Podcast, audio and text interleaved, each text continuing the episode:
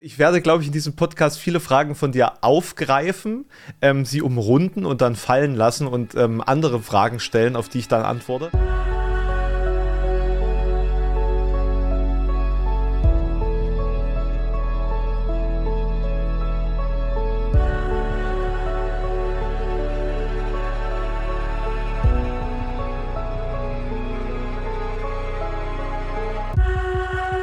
Liebe Hörerinnen und Hörer, herzlich willkommen zu einer neuen Ausgabe des Alles muss raus Podcast mit äh, mir, Thilo Mischke.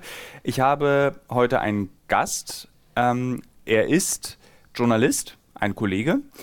Er ist Fan einer Musikrichtung, die sich mir noch nie erschlossen hat in meinem ganzen Leben. Ich aber in meiner Abi-Klasse zwei Heavy-Metal-Freunde hatte, die ich regelmäßig gefragt habe, ob sie Hühnern den Kopf abschneiden, weil sie ja den Teufel anbeten würden was immer nur Und sie haben immer Ja gesagt. Sie haben immer, tatsächlich haben sie immer Ja gesagt.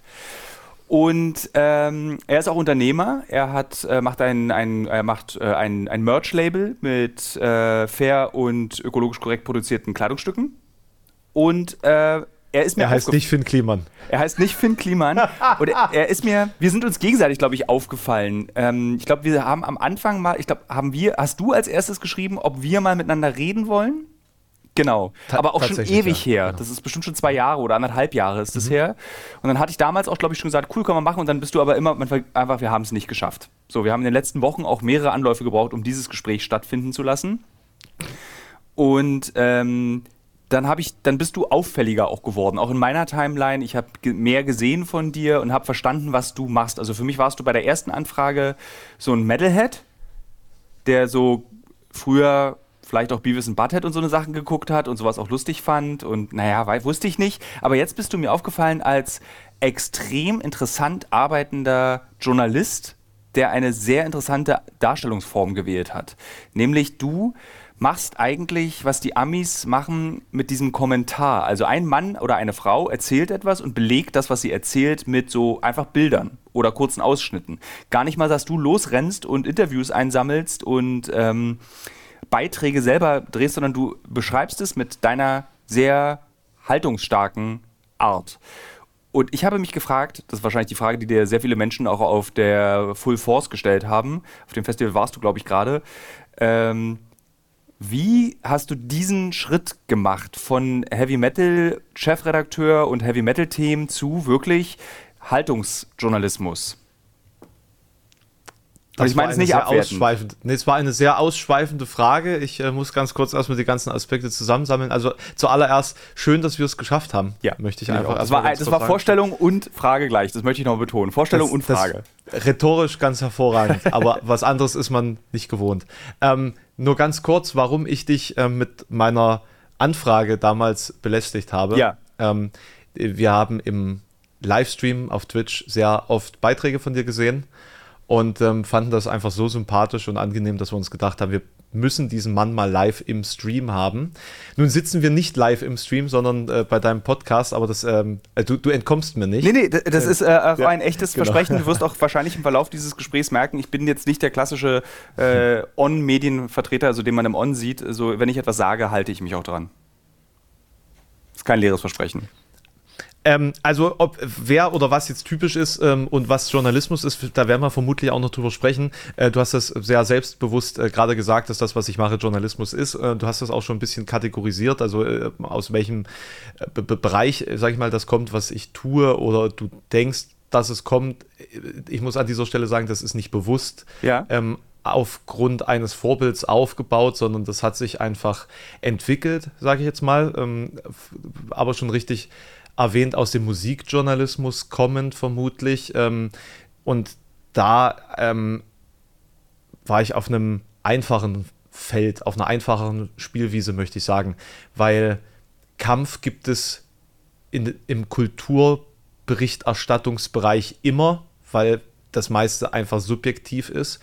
Und um die Subjektivität in irgendeiner Weise nicht so subjektiv wirken zu lassen, bedient man sich dann immer ähm, Rekurse auf irgendwelche Dinge, die in der Vergangenheit passiert sind, Vergleiche.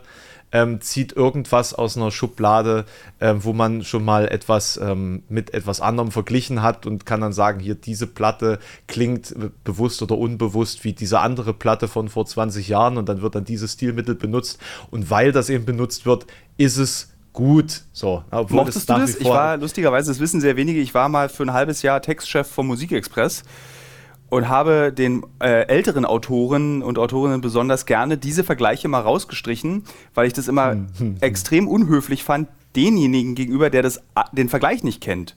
Also, weißt du, du bist. Ach so, ich dachte, denen zu unterstellen, äh, die die Musik machen oder die die Kunst produzieren, dass sie genau sich das gedacht haben. Nee, dabei. auf gar keinen Fall. Das, das gar nicht. Aber ich fand immer von den Autorinnen und Autoren das immer ultra faul, wenn du einfach irgendwie dann so ein Studioalbum von irgendeiner Band, die die mal auf ihrem Can-Festival 1972 in Düsseldorf irgendwie sich gekauft haben als Platte, ja. das kennt halt einfach kein Schwein. Und äh, wir wollten ja jetzt nicht noch mehr Leser vergraulen, war dann immer mein Ansatz an diese Vergleiche.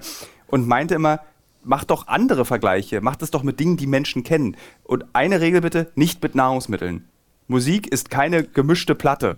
Das kam sehr oft. In sehr vielen Rezensionen wurde Musik mit Nahrungsmitteln und so äh, Nahrungsmittel-Matsch verglichen. Und das meine ja. ich so ein bisschen irgendwie cooler.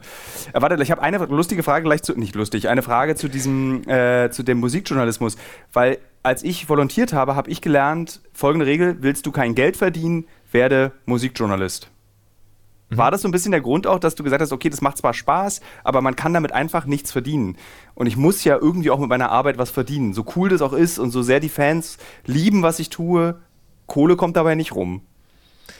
Das ist tatsächlich eine Erkenntnis, die ich nach neun Jahren irgendwann. Ähm ja, ähm, also äh, ich werde, glaube ich, in diesem Podcast viele Fragen von dir aufgreifen, ähm, sie umrunden und dann fallen lassen und ähm, andere Fragen stellen, auf die ich dann antworte. Ähm, vielleicht, ist die vielleicht ist die erste Frage, wieso habe ich überhaupt angefangen? Ähm, und das ähm, war tatsächlich in der Zeit, wo ich noch gar nicht drüber nachgedacht habe, was das Potenzial von sowas ist. Ähm, ich bin da tatsächlich total blauäugig reingeraten.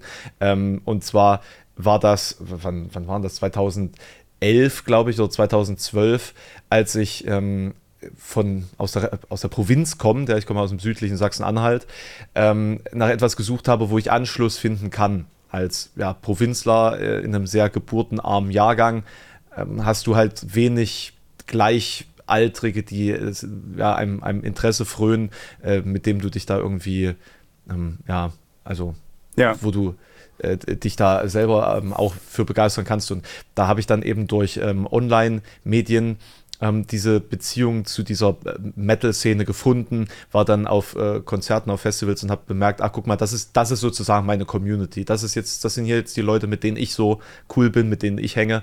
Und ähm, das ist meine Kunst einfach auch. Also es war vorher einfach mehr so die Musik und die Kunst, auch die Artworks und die, die Texte, die mich da angezogen haben. Später kam dann die Community dazu und ich wollte in dieser Community irgendwie eine Rolle spielen. Ich wollte da irgendwie Teil sein von diesem großen Ganzen. Und ähm, als Kind war ich einfach so faul, dass ich kein Instrument lernen wollte. Ich habe, also es ging wirklich gar nicht. Ich saß da und meine Oma wollte mir ähm, ähm, Klavierspielen beibringen. Es ging nicht. Es war wirklich mit meiner mit meinem Körper nicht vereinbar. Es, äh, ich habe mich gesträubt und äh, einige Jahre später habe ich es wirklich bereut. Ich bereue es noch heute. Ähm, ich werde es trotzdem niemals machen und niemals anfangen, aber ich, ich darf es zumindest bereuen. So, und äh, dann habe ich halt angefangen, ähm, Beiträge über Musik zu machen. Und ähm, da, da, da, hatte man dann irgendwie in dieser Community ein, eine Sprache.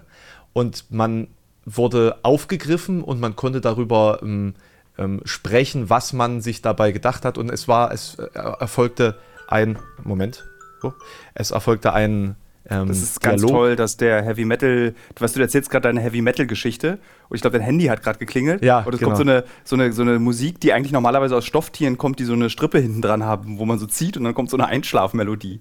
Das hat mir sehr gefallen. Düdeldüm, nee, das war eine Aufwachmelodie. Ich habe nämlich, hab nämlich gerade ein kleines Nickerchen gemacht oh. vorher. Ja, äh, damit ich äh, frisch und ähm, vital bin für diesen Podcast. Ähm, genau, und das ist eigentlich der Grund gewesen. Und irgendwann ähm, war es ausschließlich durch YouTube möglich, dass ich davon quasi leben konnte. Ähm, was allen anderen bis auf ganz, ganz wenigen in Deutschland im ähm, musikjournalistischen Bereich in der Heavy Metal Szene, jetzt ganz spezifisch, ähm, überhaupt vergönnt war. Also ich konnte das, weil YouTube Klicks eben ähm, ähm, Geld generiert haben und dann noch Kollegen vom, vom Metal Hammer und von Metal.de beispielsweise. Ähm, und äh, davon aber auch nur ganz wenige, die dann tatsächlich äh, ja. bezahlt wurden. Genau. Ich habe gelesen, äh, mein Wissen ist dann, was das betrifft, Wikipedia-Wissen, dass du eben äh, Aufmerksamkeit erzeugt hast durch diese Festivalberichterstattung. Und ich frage mich immer, wie, also warum guckt man sich das an. Also ich habe auch einmal in meinem Leben Festivalberichterstattung gemacht mhm. für die Bild am Sonntag. Da habe ich einmal ganz kurz gearbeitet und war auf dem Wacken. Uff. Ja, ja, aber das war die Zeit, als ich einen Chefredakteur, ich weiß nicht, ob du die Tempo kennst. Das ist ein, so ein, so der, der Urvater der Neon, die es auch nicht mehr gibt. Mhm, mhm und der Chefredakteur der Tempo, der so Menschen entdeckt hat wie Benjamin von Stuttgart-Barre und Christian Kracht, also der geistige Vater dieser beiden zweier Autoren, war damals der Chefredakteur der BAMS und der wurde auch ganz eklig rausgechast. Also das war dann, und dann bin ich aber auch vorher schon weg gewesen und der hatte gefragt, ob ich Bock hätte, für ihn Reportagen zu schreiben. Und das habe ich erst Nein gesagt und dann habe ich überlegt, der ist so cool, der hat so coole Leute entdeckt und irgendwie gefördert, das gucke ich mir einmal an. Und ich habe aber auch, das könnte man mal extra besprechen, wie ist so Inside-Bild vor sieben Jahren, acht Jahren, wie furchtbar das war. Aber egal, das ist nicht das, ist nicht das Thema. Und äh, jetzt habe ich den Na, Du kommst ja doch mal ins Stream. Ja, ich komme in deinen äh, Stream. Das kannst, da kannst du schon mal Notiz machen ja. über die Bildzeit. Da können wir auch nochmal über Christian Kracht sprechen. Den hatte ich im, im Studium ähm, öfters. Ähm, und gerade bin ich ähm, mehrfach wieder über das Thema äh, ähm, Imperium gestolpert. Da hat er. Ähm, aber vielleicht nicht jetzt an dieser Stelle. Ich habe okay. nämlich doch, doch eine Sache. Du, du bist ein großer Freund von Büchern. Ähm, äh, Moment. Ja. Ich habe ich habe ein Buch, das ich dir unbedingt empfehlen muss, wenn ich es nicht sogar schon getan habe. Äh, ich bin damit ein bisschen hausieren gegangen. Ähm, das heißt äh, Diktatur der Wahrheit. Von Steffen Greiner sehe ich gerade. Sagt mir nichts. Gen genau, eine Zeitreise zu den ersten Querdenkern. Mhm. Und da geht es im Endeffekt um, ähm, also ganz grob gesagt, Verschwörungsgläubige und Esoteriker und ähm, also dieser ganz große Komplex äh, von Menschen, die sich besonders in Krisenzeiten zusammenfinden und immer ähnliche ähm, Erscheinungsformen an den Tag legen. Und ja. er vergleicht das sozusagen mit den Beispielen in der Kaiserzeit. Ähm, wo ja auch äh, Christian äh, Krachts Imperium einen davon aufgreift. Genau, ein, der, ein Mann, der, der, glaubt, dass er von Kokosnüssen nur leben kann und deswegen nach äh, Polynesien, also pa Südsee. Papua, Papua Neuguinea. Papua Neuguinea abhaut, genau. genau. Und ähm, ja, ähm, sehr spannend, kann ich dir empfehlen, es äh, liest, sich, liest sich sehr schnell weg. Um den Bogen zu schlagen, warum wir jetzt gerade über das Buch sprechen, ich musste übers Wacken schreiben. Und, und war dann auf dem Wacken und fand es auch total faszinierend, äh, habe aber festgestellt, dass ich irgendwie so jeden Journalisten und Journalistin, die auf diese Festivals gehen und Festivalberichterstattungen, wirklich nicht beneide für diesen Job. Weil einfach die Leute alle krass besoffen, auf dem Wacken eher besoffen, auf allen anderen Festivals eher drauf sind.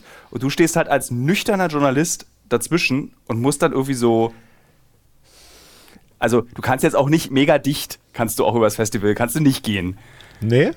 Weiß ich nicht. Also ich könnte es nicht. Ich bin auch nach einem Bier besoffen, deswegen ist es bei mir sowieso ganz schwierig. Ja, vor allen Dingen, weil da ist ja eine große Freundlichkeit und äh, vor allen Dingen Gastfreundschaft. Mhm. Das heißt, wenn du da jemanden interviewst, musst du auch ein Bier mit dem trinken. Das ist sozusagen so eine Art Ablasshandel. Ja. ja. Also dafür, dass du jetzt hier so eine Art Arbeit verrichtest, musst du dann aber sozusagen ähm, ja, Ablass leisten. Ich habe mich mit einer Frau, das war, eine, das war das Highlight, das wurde auch der Aufmacher, logisch, äh, mit einer Frau, die obenrum nackt war, die einfach obenrum nackt war. Das, also es war jetzt nicht irgendwie, dass wir das inszeniert hätten oder so. Das, das war, war der Aufmacher das war, ne, pass auf, der Aufmacher war, dass diese mhm. Frau mich dann gefragt hat, ob wir zusammen in einer, es muss ein sehr verregnetes Wacken gewesen sein, das war, gab riesige Schlammpfützen. Und diese Frau wollte mit mir Schlamm catchen. Ja. Und da meinte ich so, okay, können wir machen. Und das wurde dann der Aufmacher dieses Bild. Das fand ich sehr lustig. Wie würdest du den Geruch von Wackenschlamm charakterisieren? Ähm, wenn man lange Sportschuhe hat und die manchmal in seiner Freizeit trägt und dann ins Wasser tritt, entwickeln diese Sportschuhe einen extrem unangenehmen und eigenwilligen Geruch, der mich ganz stark an so ähm, Masttierpisse, also so, so Kuhstallpisse erinnert. Und so riecht dieser Schlamm. Und ich habe ihn auch in den Mund bekommen. Und es war extrem unangenehm. Ich habe aber, ich ja. bin nicht krank geworden danach. äh, vermutlich bist du dadurch noch gesünder geworden. Ja, also ich glaube, das, das würden auch die Querdenker so sagen. So ein bisschen Wackenschlamm hilft gegen alles. Kann ich dir verkaufen. Ja. 800 Euro das Glas. 800 Euro Wackenschlamm. Also ich will jetzt nichts Falsches sagen, aber ich könnte mir vorstellen, dass Wacken das auch verkauft. Ja, als also Souvenir. Also die, die, ja, aber zurück zu der Frage, wie schafft man es mit... Und wir werden diesen Satz noch öfter hören heute. Okay. Wie schafft man es mit der Berichterstattung von Festivals eben äh, äh, Zuschauer zu generieren mhm. und zu gewinnen? Also was hast du anders gemacht als zum Beispiel der bayerische Rundfunk, wenn er auf dem Southside ist? Ich glaube grundsätzlich nichts anderes. Ich habe es einfach öfter gemacht und schneller. Ähm, und ich bin einer von den Leuten da gewesen und nicht jemand, der dazugekommen ist. Und ähm, ich glaube, das ist auch der, der wichtige Schritt, den ich da gegangen bin, weg von, ich spreche jetzt über ein spezifisches Album und vergleiche das mit ähm, Apple und Birnen, äh, hin, hinzu, hinzu ähm, ich erzähle jetzt über die Leute, die da sind, mit den Leuten, darüber, wie sich's anfühlt, da zu sein. Wir machen das Gleiche. Du hattest am Anfang, hast du gesagt, dass sozusagen ich dich so eingeschätzt habe und Kollege und so und hui, aber mhm. genau das Gleiche, äh, ob ich du, also wir machen das Gleiche. Die an, der Ansatz an, die, an, der, an das, ähm, der Arbeitsethos ist nicht über die Leute zu berichten, sondern mit den Leuten über ihre Welt mhm. zu sprechen. Mhm. Dann, dann scheint das irgendwie immer noch so ein bisschen fremd zu wirken. Oder ich, also ganz ehrlich, warum dann meine Beiträge besser funktionieren, ähm, oder funktioniert haben, kann ich dir nicht sagen. Also ich glaube wirklich eher, dass es damit zusammenhängt, dass man, dass man das einfach regelmäßig macht, immer das eine feste Gesicht dazu hat. Und ich, du kennst den Effekt ja von, von deinen Beiträgen. Äh, wenn, du, wenn du sozusagen auch noch eine Personifizierung der ähm, journalistischen ähm, Entität in dem Bereich hast, dann äh, funktioniert das besser, dann kannst du dich als Zuschauer damit verbinden und dann ist das halt jetzt beispielsweise der Typ für äh, die Festivals und dann ist das andere der Typ für die Ecken der Welt, in denen kein anderer Mensch irgendwie äh, Wie gehst du mit diesem Begriff um, wenn dir Menschen sagen, du bist so authentisch? Wie, wie fühlt sich das für dich an, wenn die Leute sagen, ich gucke dich so gerne, weil du bist du? Äh, also es macht mich ein bisschen traurig, dass das so eine Qualität hat, dieses Wort, also dass es so eine Qualität haben muss ähm, im Vergleich zu anderen Inhalten, sage ich jetzt mal. Weil, ähm, also mir, mir erschließt sich beispielsweise nicht, warum man eine Authentizität faken muss, um damit einen USP zu erstellen, der sich dann wiederum irgendwie vielleicht Zuschauern verkaufen. Ähm, verkaufen ich kann dir das erklären, kann, wenn du das wissen möchtest. Ja, bitte, bitte. Ich äh, bin hier zum Lernen. Mit der geschätzten Kollegin Paula Lambert habe ich viel Zeit verbracht und ähm, ich kenne sie als Journalistin noch aus, aus Zeiten des Schreibens und dann hat sie angefangen, so, ähm, so ein bisschen Sexkram zu machen und wurde damit sehr erfolgreich, hat auch erfolgreiche Bücher geschrieben und hat eine TV-Sendung äh, gemacht auf Six oder macht sie auch immer noch.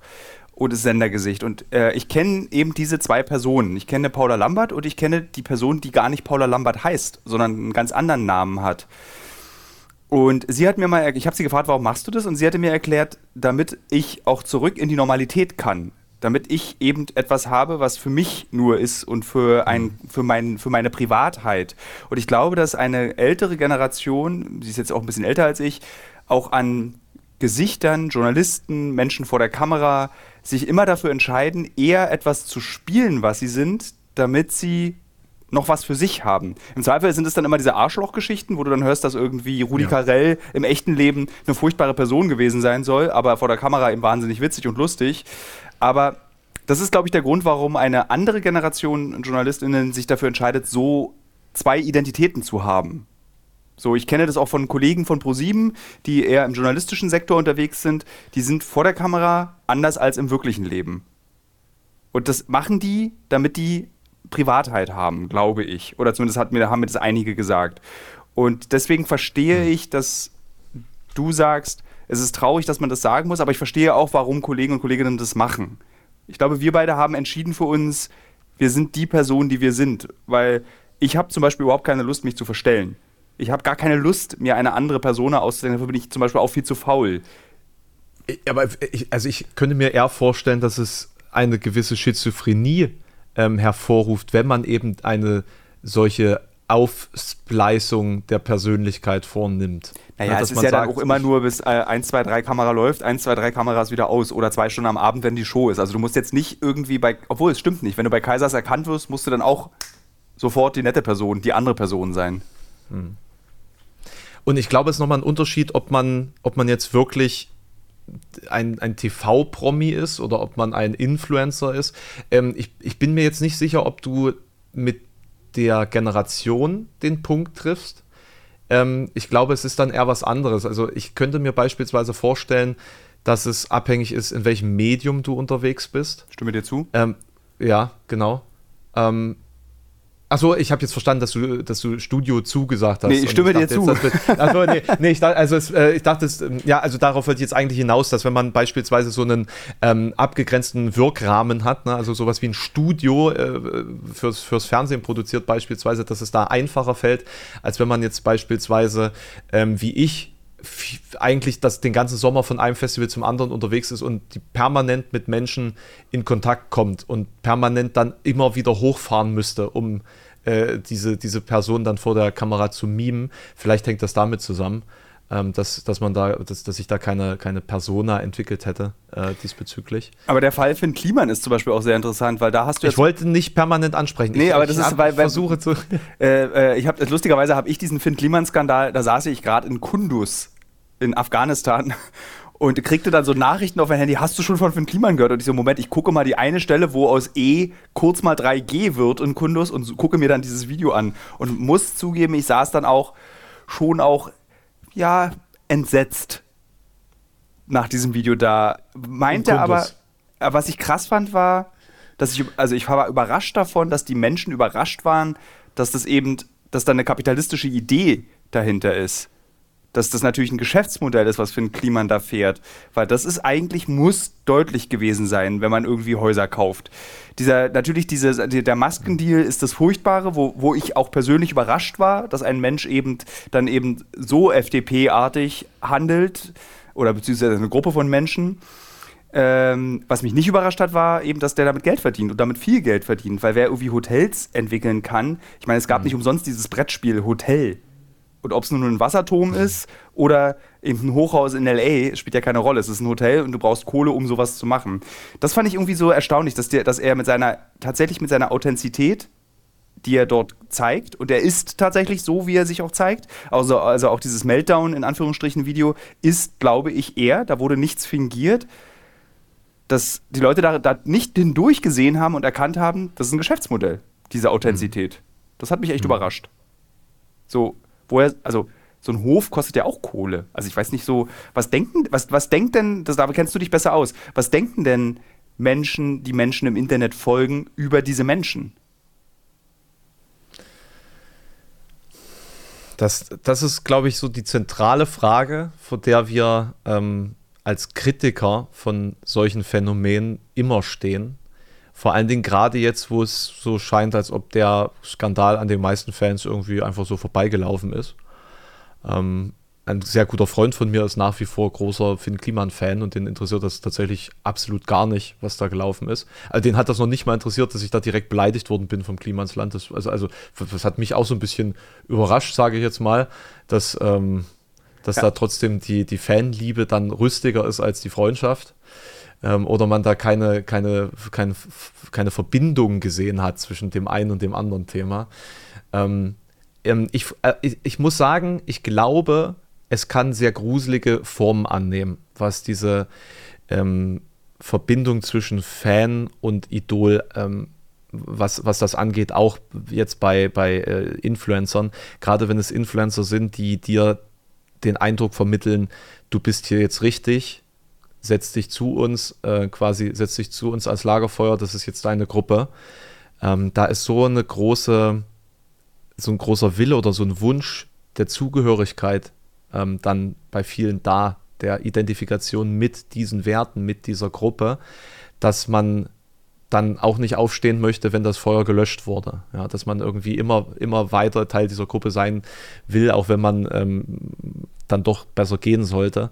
Und ähm, ich, ich frage mich das bei meinen Fans beispielsweise auch, ähm, inwieweit das schon wieder eine Form von Überhöhung meiner Inhalte ist, wenn ähm, beispielsweise meine Quellen gar nicht durchgelesen werden. Ich hatte das mal in, einer, ähm, in, in einem Stream mal den klein, das kleine Experiment gewagt und äh, meine Zuschauer und Zuschauerinnen mal gefragt, ja, äh, jetzt, da ging es um eine Kritik an irgendeinem anderen Beitrag, warum da keine Quellen sind. Und da habe ich einfach mal so eine äh, kleine Umfrage gemacht, Leute, wer von euch hat denn eigentlich die Quellen unter dem letzten Video von mir sich mal angeschaut. Ja. Und da waren es irgendwie 70 Prozent, die es nicht angeschaut hatten.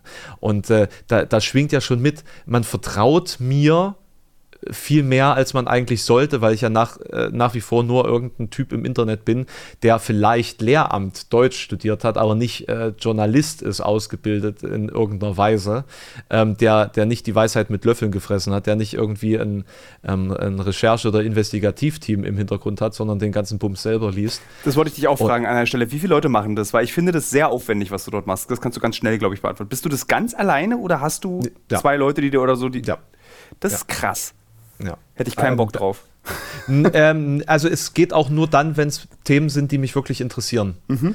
Ähm, ich hatte ähm, bei ein, zwei Texten hatte ich Hilfe, ähm, weil ich mir gedacht habe, vielleicht schaffe ich das. Beispielsweise bei dem Christian Lindner Text war das so und beim Jens Spahn Text also ich schreibe mir die Texte quasi einmal komplett vor, damit ja. dann auch jedes Wort da ist, wo es ist, weil ansonsten ist mir das alles zu heikel. Ich würde, ich würde sowas nicht einfach in den Äther pusten, äh, wenn ich Dinge raushaue, die am Ende justiziabel sind, wenn ich äh, dann das Zitat nicht richtig äh, treffe.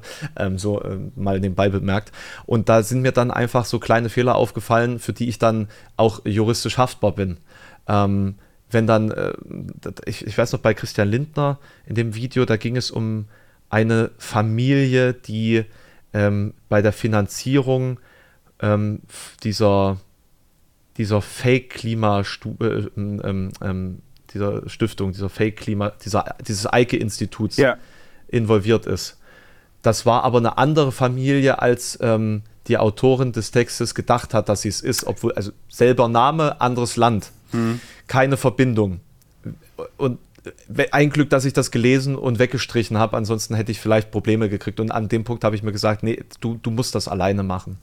Und ähm, jetzt versuche ich zumindest für meine Verschwörungstheorie ähm, Reihe äh, vielleicht noch eine, eine Co-Autorin dabei zu haben, die mich da ein bisschen unterstützt, weil das ist vom, von der Recherchetiefe nicht, nicht ähm, so anspruchsvoll. Das geht, aber bis jetzt ist es tatsächlich alles äh, aus meiner Feder ansonsten. Was ein krasser Arbeits- also was ein krasser Workload und ein krasser Output ist, weil das, was du machst, deine Videos sind ja auch nicht kurz. Das sind ja keine 12 mhm. Minuten, sondern die gehen so um die 45 Minuten.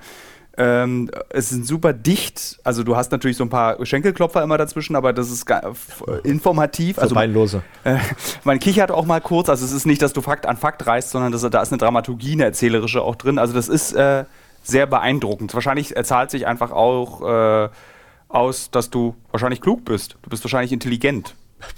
Also das wird einfach so sein, weil sonst kriegt man das nicht irgendwie auf die Reihe, ähm, irgendwie so eine Dinge zusammenzuklöppeln, ganz alleine und dann auch noch darauf aufzupassen, dass man nicht belangt wird, weil das ist der große Unterschied und das ist das, was ich auch sehr mag, dass du ja journalistisch sehr, sehr sauber arbeitest. Also es gab auch zum Beispiel mal Influ äh, Quatsch, YouTuber, die mich wirklich sauer gemacht haben, weil sie sich als Journalisten bezeichnet haben. Ich habe jetzt tatsächlich vergessen, wie der heißt. Auch so besser ist es. Besser ist es.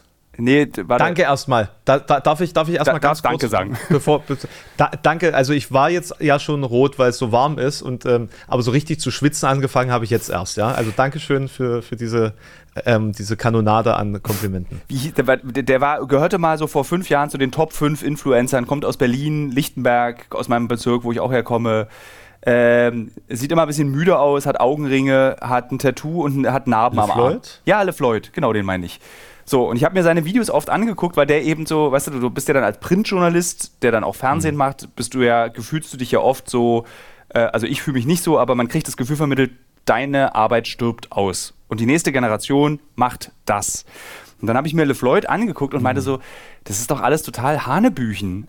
Das ist doch alles irgendwie so, das ist nicht belegbar, es ist ähm, wütend, es ist äh, persönlich und subjektiv, mhm. ohne dass ich dafür mhm. irgendeinen Beleg bekomme. Du bist auch lustig, aufgeregt, wütend oder eben haltungsstark, aber du belegst dein Gefühl.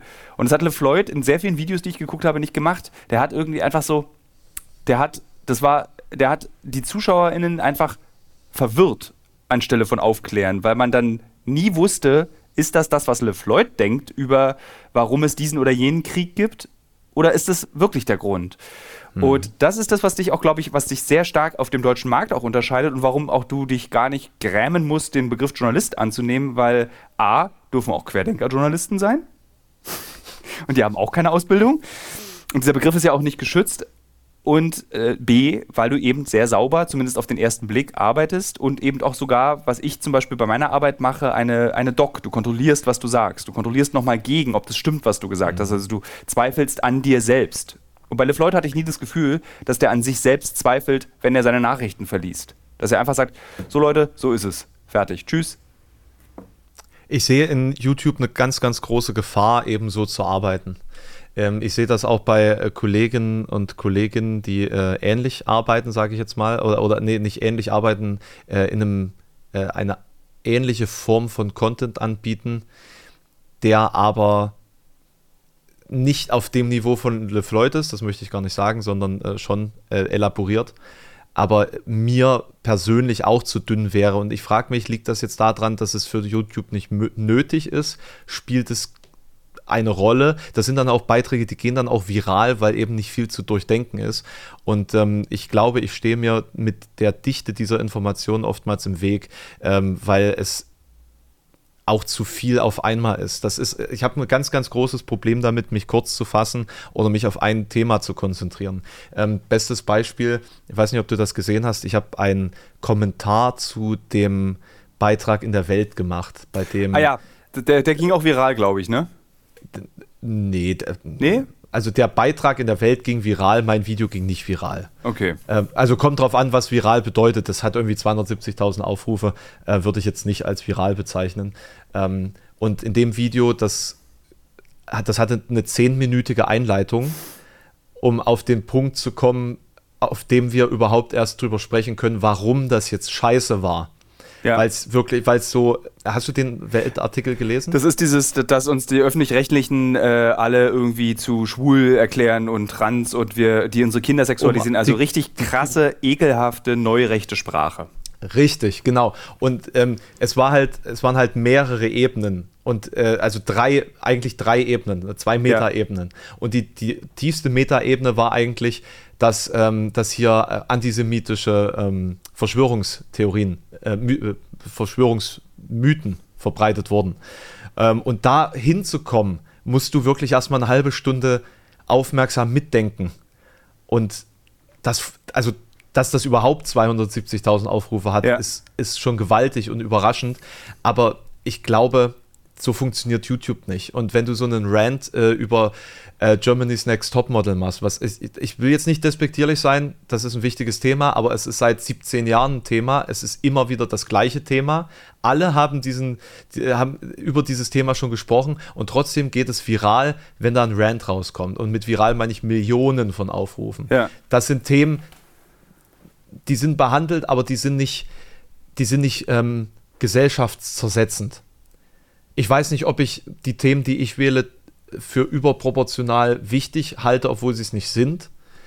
Ähm, aber ich, ich greife immer die auf, die ich rein gesellschaftlich wirklich bedeutsam erachte, die aber kompliziert sind. Und ich glaube, YouTube verleitet dazu, dass man dann doch lieber einen kleinen Rant über Germany's Next Topmodel macht und eben nicht über äh, neurechte Propaganda spricht. Äh, ich will zwei Sachen dazu sagen. Erstens will ich sagen, liebe Hörerinnen und Hörer, natürlich ist es total legitim, darüber zu diskutieren, ob das öffentlich-rechtliche Fernsehen solche Beiträge in der Maus oder auch solche Andeutungen in der Maus zeigt. Das ist total wichtig, auch dass darüber diskutiert und das behandelt wird, dieses Thema. Die Art, warum ich oder warum äh, Alexander und ich uns darüber aufregen, ist die Sprache die in dieser Debatte gewählt wurde. Nicht, dass darüber debattiert wurde, denn nämlich in der, in der mhm. Metadiskussion zu diesem Thema wird dann Menschen wie zum Beispiel Alexander vorgeworfen, äh, dass sie hier die Debatte verbieten wollen. Das ist nicht wahr. Also ganz oft wird eben auch aus diesen rechten Kreisen gesagt, ihr wollt uns ja nur maultot machen, oder nee, das heißt anders das Wort, mundtot wollt ihr uns machen. Äh, indem ihr uns verbietet, darüber zu diskutieren. Seit Vogue gibt es ja ein Diskussionsverbot. Das ist nicht wahr. Es geht nur darum, in welcher Sprache debattiert und diskutiert wird. Und äh, ich kann auch, das habe ich in diesem in meinem Podcast Alles muss raus schon mehreren Menschen und du als äh, äh, Lehrer oder äh, als studierter Mensch, der, du bist ja kein, du arbeitest ja nicht als Lehrer, ne? Nee. Du wirst dieses Buch kennen, das ist von Viktor Klemperer, Die Sprache des ja. Dritten Reichs. Ja. Liebe Hörerinnen und Hörer, ihr, ihr, ich weiß, dass ihr auf Instagram oft meinen Buchtipps folgt und da ich dieses Buch aber schon so oft gelesen habe, konnte ich es noch nicht posten. Lest dieses Buch, es wird euer Verhältnis zur deutschen Sprache verändern. Und dann wird man auch sensibler und dann muss man nicht erst Vogue sein, um sich darüber aufzuregen, wie man miteinander debattiert, sondern man muss einfach, Sprache ist ein sehr, sehr scharfes Messer. Mit dem kann man sehr viel kaputt machen, aber auch eine schöne Brotscheibe sich abschneiden mit. Also deswegen, äh, das war der eine Punkt, den ich dazu sagen wollte. Und der zweite Punkt war, den habe ich in dieser langen Ausführung zum ersten Punkt auch wieder vergessen. Lass uns weiterreden. äh, an der Stelle vielleicht noch ein anderer Buchtipp von mir. Ich, ich habe noch nicht viel geschafft, aber die Seiten, die ich schon gelesen habe, sind großartig und ähm, ich denke, dass das äh, quasi gleichzeitig zur Bedeutung der Sprache, ähm, auch ähm, zum Bedeutung der, zur Bedeutung der Gedanken ganz wichtig ist, äh, ist äh, Verfluchte Neuzeit von Karl-Heinz Ott. Eine Geschichte des reaktionären Denkens. Ähm, auch spannend. Sag mal, wenn ich jetzt mal, äh, meine Mutter sagt zu mir immer, die schiebt mir immer als Buchhändlerin so doofe Bücher hin, weil sie meint, ruh dich mal aus, du kannst nicht immer die ganze Zeit solche Bücher lesen. Liest du nur solche Sachbücher oder weil ich hinten das Logo von Magic the Gathering sehe, hm. liest du auch manchmal die Magic the Gathering Romane, die nee, ich nicht lesen nicht, kann? Tatsächlich nicht mehr. Nicht mehr. Ich, bin, ich war ein, ein riesengroßer Fantasy-Fan tatsächlich. Ja. Ich habe äh, extrem viel Fantasy-Literatur verschlungen. Ähm, dann bin ich zu Science Fiction übergegangen. Ja. Dann habe ich nur noch Dystopien gelesen. Und jetzt lese ich nur noch sowas. Also man, mer man merkt, ich bin von einem hoffnungsvollen Menschen ähm, zu dem geworden, was ich jetzt bin. Ja, ist, äh, ja, ist, äh, also ja. so, äh, ja, von Wolfgang Holbein zur Postmoderne. exakt. Geht also nicht. wirklich exakt das. Wolfgang Holbein. Ähm, Hattest du dann auch so T-Shirts mit so Airbrush-Wölfen drauf an? Wölfen nicht, aber Drachen. Oh. hier das Lustige, während wir reden, in meiner Ecke, äh, die ich hier in meinem Arbeitszimmer sehe, steht noch meine literarische Jugend und zwar alle Shadowrun-Bücher. Das habe ich sehr geil. Ich war so Cyberpunk, das war so mein Ding. Das ja. fand ich so mega toll. Deswegen war ich auch, nee, das ist jetzt ein anderer Podcast, wenn wir mal, ich wollte jetzt nicht mit dir über Cyberpunk äh, sprechen, dieses Spiel. Egal.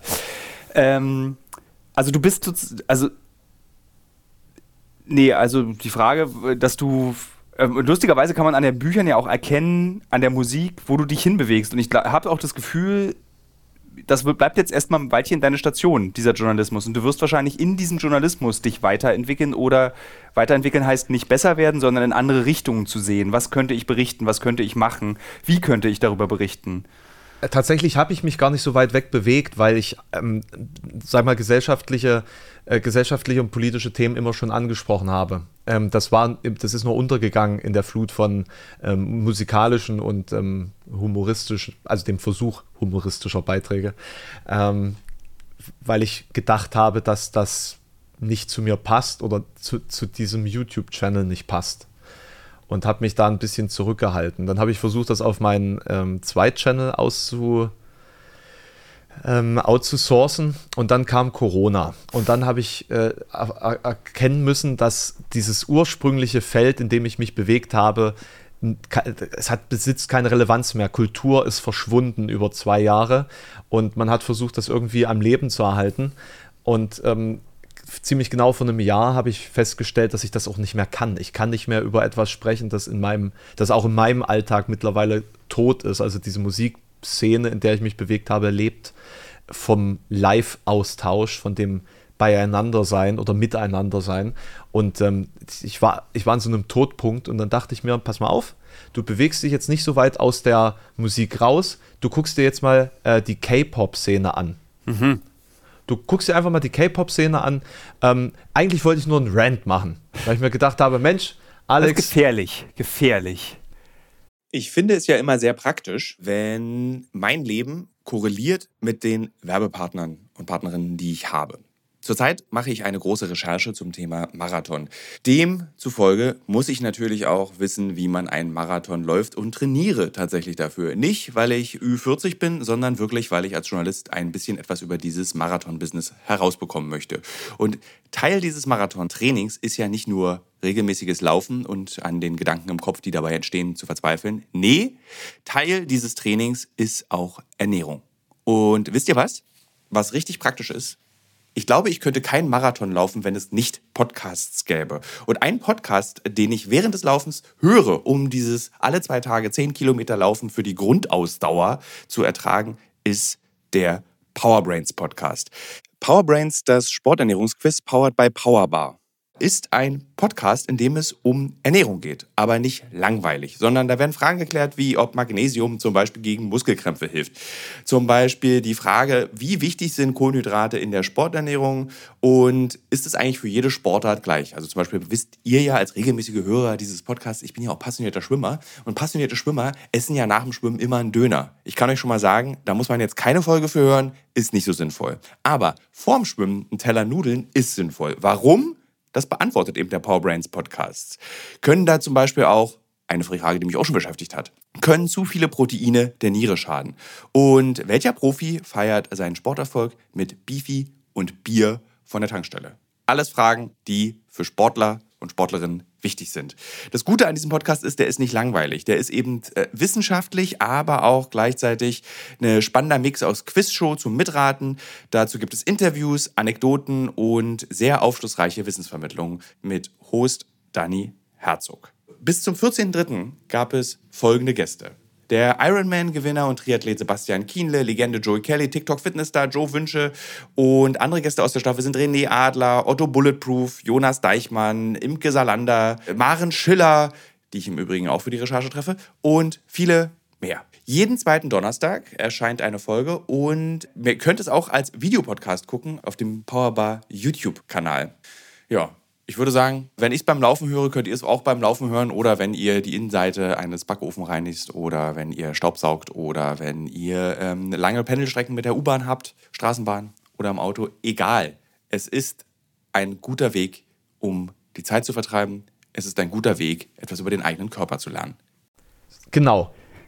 Na, na, also es ist wie so, wie so eine Art, ähm, äh, so ein, wie, was ist da drin? Ähm, ähm, so, so, eine Spritze, so ja. in den, in den äh, herztoten Patienten noch so eine Adrenalinspritze, damit er doch nochmal äh, äh, lebendig wird. Also vor einem Jahr stand ich wirklich an dem Punkt, wo ich gesagt habe, okay, mein Kanal ist tot, ich studiere jetzt zu Ende. Ähm, also ich, ich, bin de facto fertig, ich muss eigentlich nur meine Prüfungen noch machen. Ich habe nur noch Satz Zeit aller Studenten und Studentinnen, den ich kenne. Ich bin de facto fertig, kenne ich. Ich habe mein, meine Examensarbeit ist schon äh, fertig. Äh, ja. Die ist auch schon benotet. Also es ist, ich, es ist wirklich nur ja, noch. Du bist de facto noch, fertig, ist voll okay. Ja, ja. ähm, jedenfalls habe ich dann dieses K-Pop-Video gemacht. Und dann habe ich ein Video über, ähm, äh, und das wurde total düster. So richtig mit Menschenhandel und allem drum und dran. Und ich dachte so, was? Was ist da los? Das kann doch nicht wahr sein. Ähm, und dann bin ich irgendwie in so ein Rabbit Hole gefallen und dann habe ich über diese ganze Britney Spears Geschichte erzählt. Und über, äh, dann, dann bin ich auf diesen Manager von Britney Spears gekommen, der auch äh, Christina Aguilera beispielsweise äh, hatte und alle möglichen anderen und äh, überall ist die gleiche Scheiße passiert und also, total gruselig. Und dann hatte ich keinen Bock auf Armin Laschet und das war irgendwie so der. der das ist ein geiler das, Sprung. So, und das war dann so der Moment. Ne? Also man ist immer weiter in Richtung düstere Gestalten äh, gerutscht und dann ähm, dachte ich, okay, jetzt machst du was über Armin Laschet und plötzlich habe ich gemerkt, die Leute wollen das sehen. Es ist endlich so weit, dass du darüber sprechen kannst und es hat sich angefühlt wie eine Befreiung. Ich konnte es endlich, ich konnte endlich über Politik sprechen und ich konnte endlich lange ausführliche Videos machen, weil ich gedacht habe, das ist Perlen vor die Säue. Ich muss das, also äh, Flo, wenn du das jetzt hörst, nichts gegen dich. Ich muss das jetzt so machen wie LeFloid und quasi ganz viel Fastfood die ganze Zeit. So. Ja. Aber es ist, war dann gar nicht so, bei mir zumindest. Und da bin ich sehr glücklich drüber und seitdem bin ich ähm, mit YouTube echt extrem happy und ähm, ja, also es ist eigentlich weniger eine, eine, Entwicklung als eine Befreiung gewesen. Nimmt dir die Metal-Szene das nicht übel? Die Metal-Szene ist ja sehr, wir lieben dich, wir lieben dich nicht. Also nimmt, nimmt dir das nicht übel, dass du jetzt sagst, äh, ich kann damit nicht mehr, das war für mich tot, Corona hat es für mich umgebracht, ich mache jetzt Politik. Du glaubst gar nicht, wie viele Leute jetzt auf den letzten Veranstaltungen zu mir gekommen sind, von denen ich weiß, dass die mich vorher richtig gehasst haben, die mir gesagt haben, dass sie das total stark finden, was ich mache. Aha. Die sind froh, also, dich loszuwerden? Ich denke, ich denke, das ist ein Punkt. Und zum anderen ähm, ist es halt auch so, wenn du in dieser Musik unterwegs oder Kultur unterwegs bist, wo ja wirklich alles subjektiv ist, das war so ein bisschen das, was ich vorhin am, beim Einstieg meinte, äh, dann ist es einfach, du, du sagst was Falsches oder sagst was Richtiges, weil du, du beleidigst äh, die persönliche, das persönliche Empfinden von einer Person oder auch nicht. Na, und da, da, stößt du so schnell mal jemanden vorm Kopf.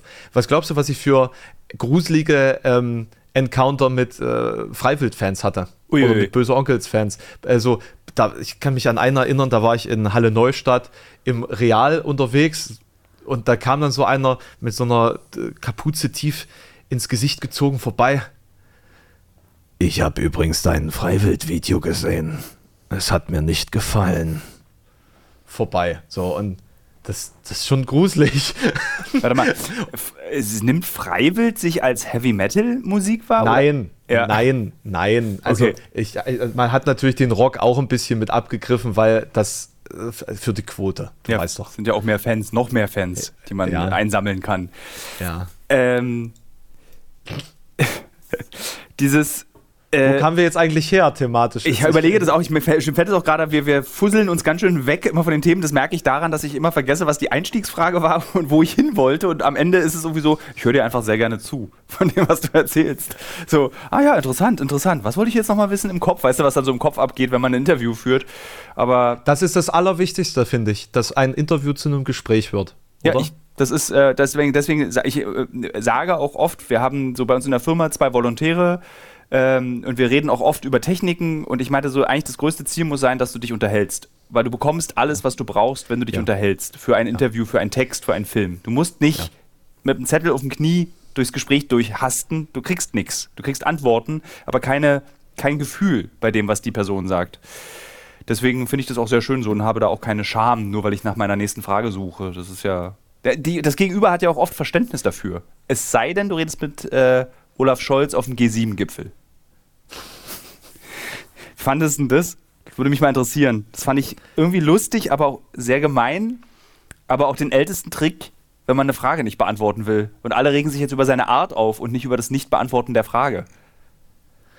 Ich frage mich sowieso, wie man jedes Mal, wenn Olaf Scholz wieder in einer Interviewsituation oder in einer Gesprächssituation nicht antwortet, ähm, eine Antwort so lange hinauszögert, dass man vergessen hat, worum es eigentlich ging oder etwas komplett Irrelevantes sagt, wieder von Neuem sich echauffiert darüber, ja. dass es so ist. Äh, weil das ist ja quasi das, das Qualitätsmerkmal seiner Karriere, dass das so läuft. Also ich, ich erwarte nichts mehr. Aber wir hätten nichts. auch Armin Laschet haben können. Und ich bin immer froh, dass wir nicht Armin Laschet haben. Das ist so einfach, das beruhigt mich. Der kann noch so, ich glaube, der, da kann rauskommen, dass er doch hinter Cum-Ex komplett steht. Ich mhm. würde immer noch sagen, ich bin froh, dass wir in Zeiten wie diesen nicht Armin Laschet als Kanzler haben. Das ist ein Mantra. Ja. Das ist, nee, ist gut, ist gut. Ich meine, was, ist, man vergisst es, man vergisst es. Man, man, man, man sollte es nicht vergessen, liebe Hörerinnen und Hörer. Egal was für Scheiße Olaf Scholz noch ba baut in den nächsten Jahren, es ist nicht Armin Laschet, der uns in den Abgrund gerissen hat. Weil wenn Armin Laschet jetzt Kanzler wäre, ich will mir nicht vorstellen, wie diese Welt aussehen würde.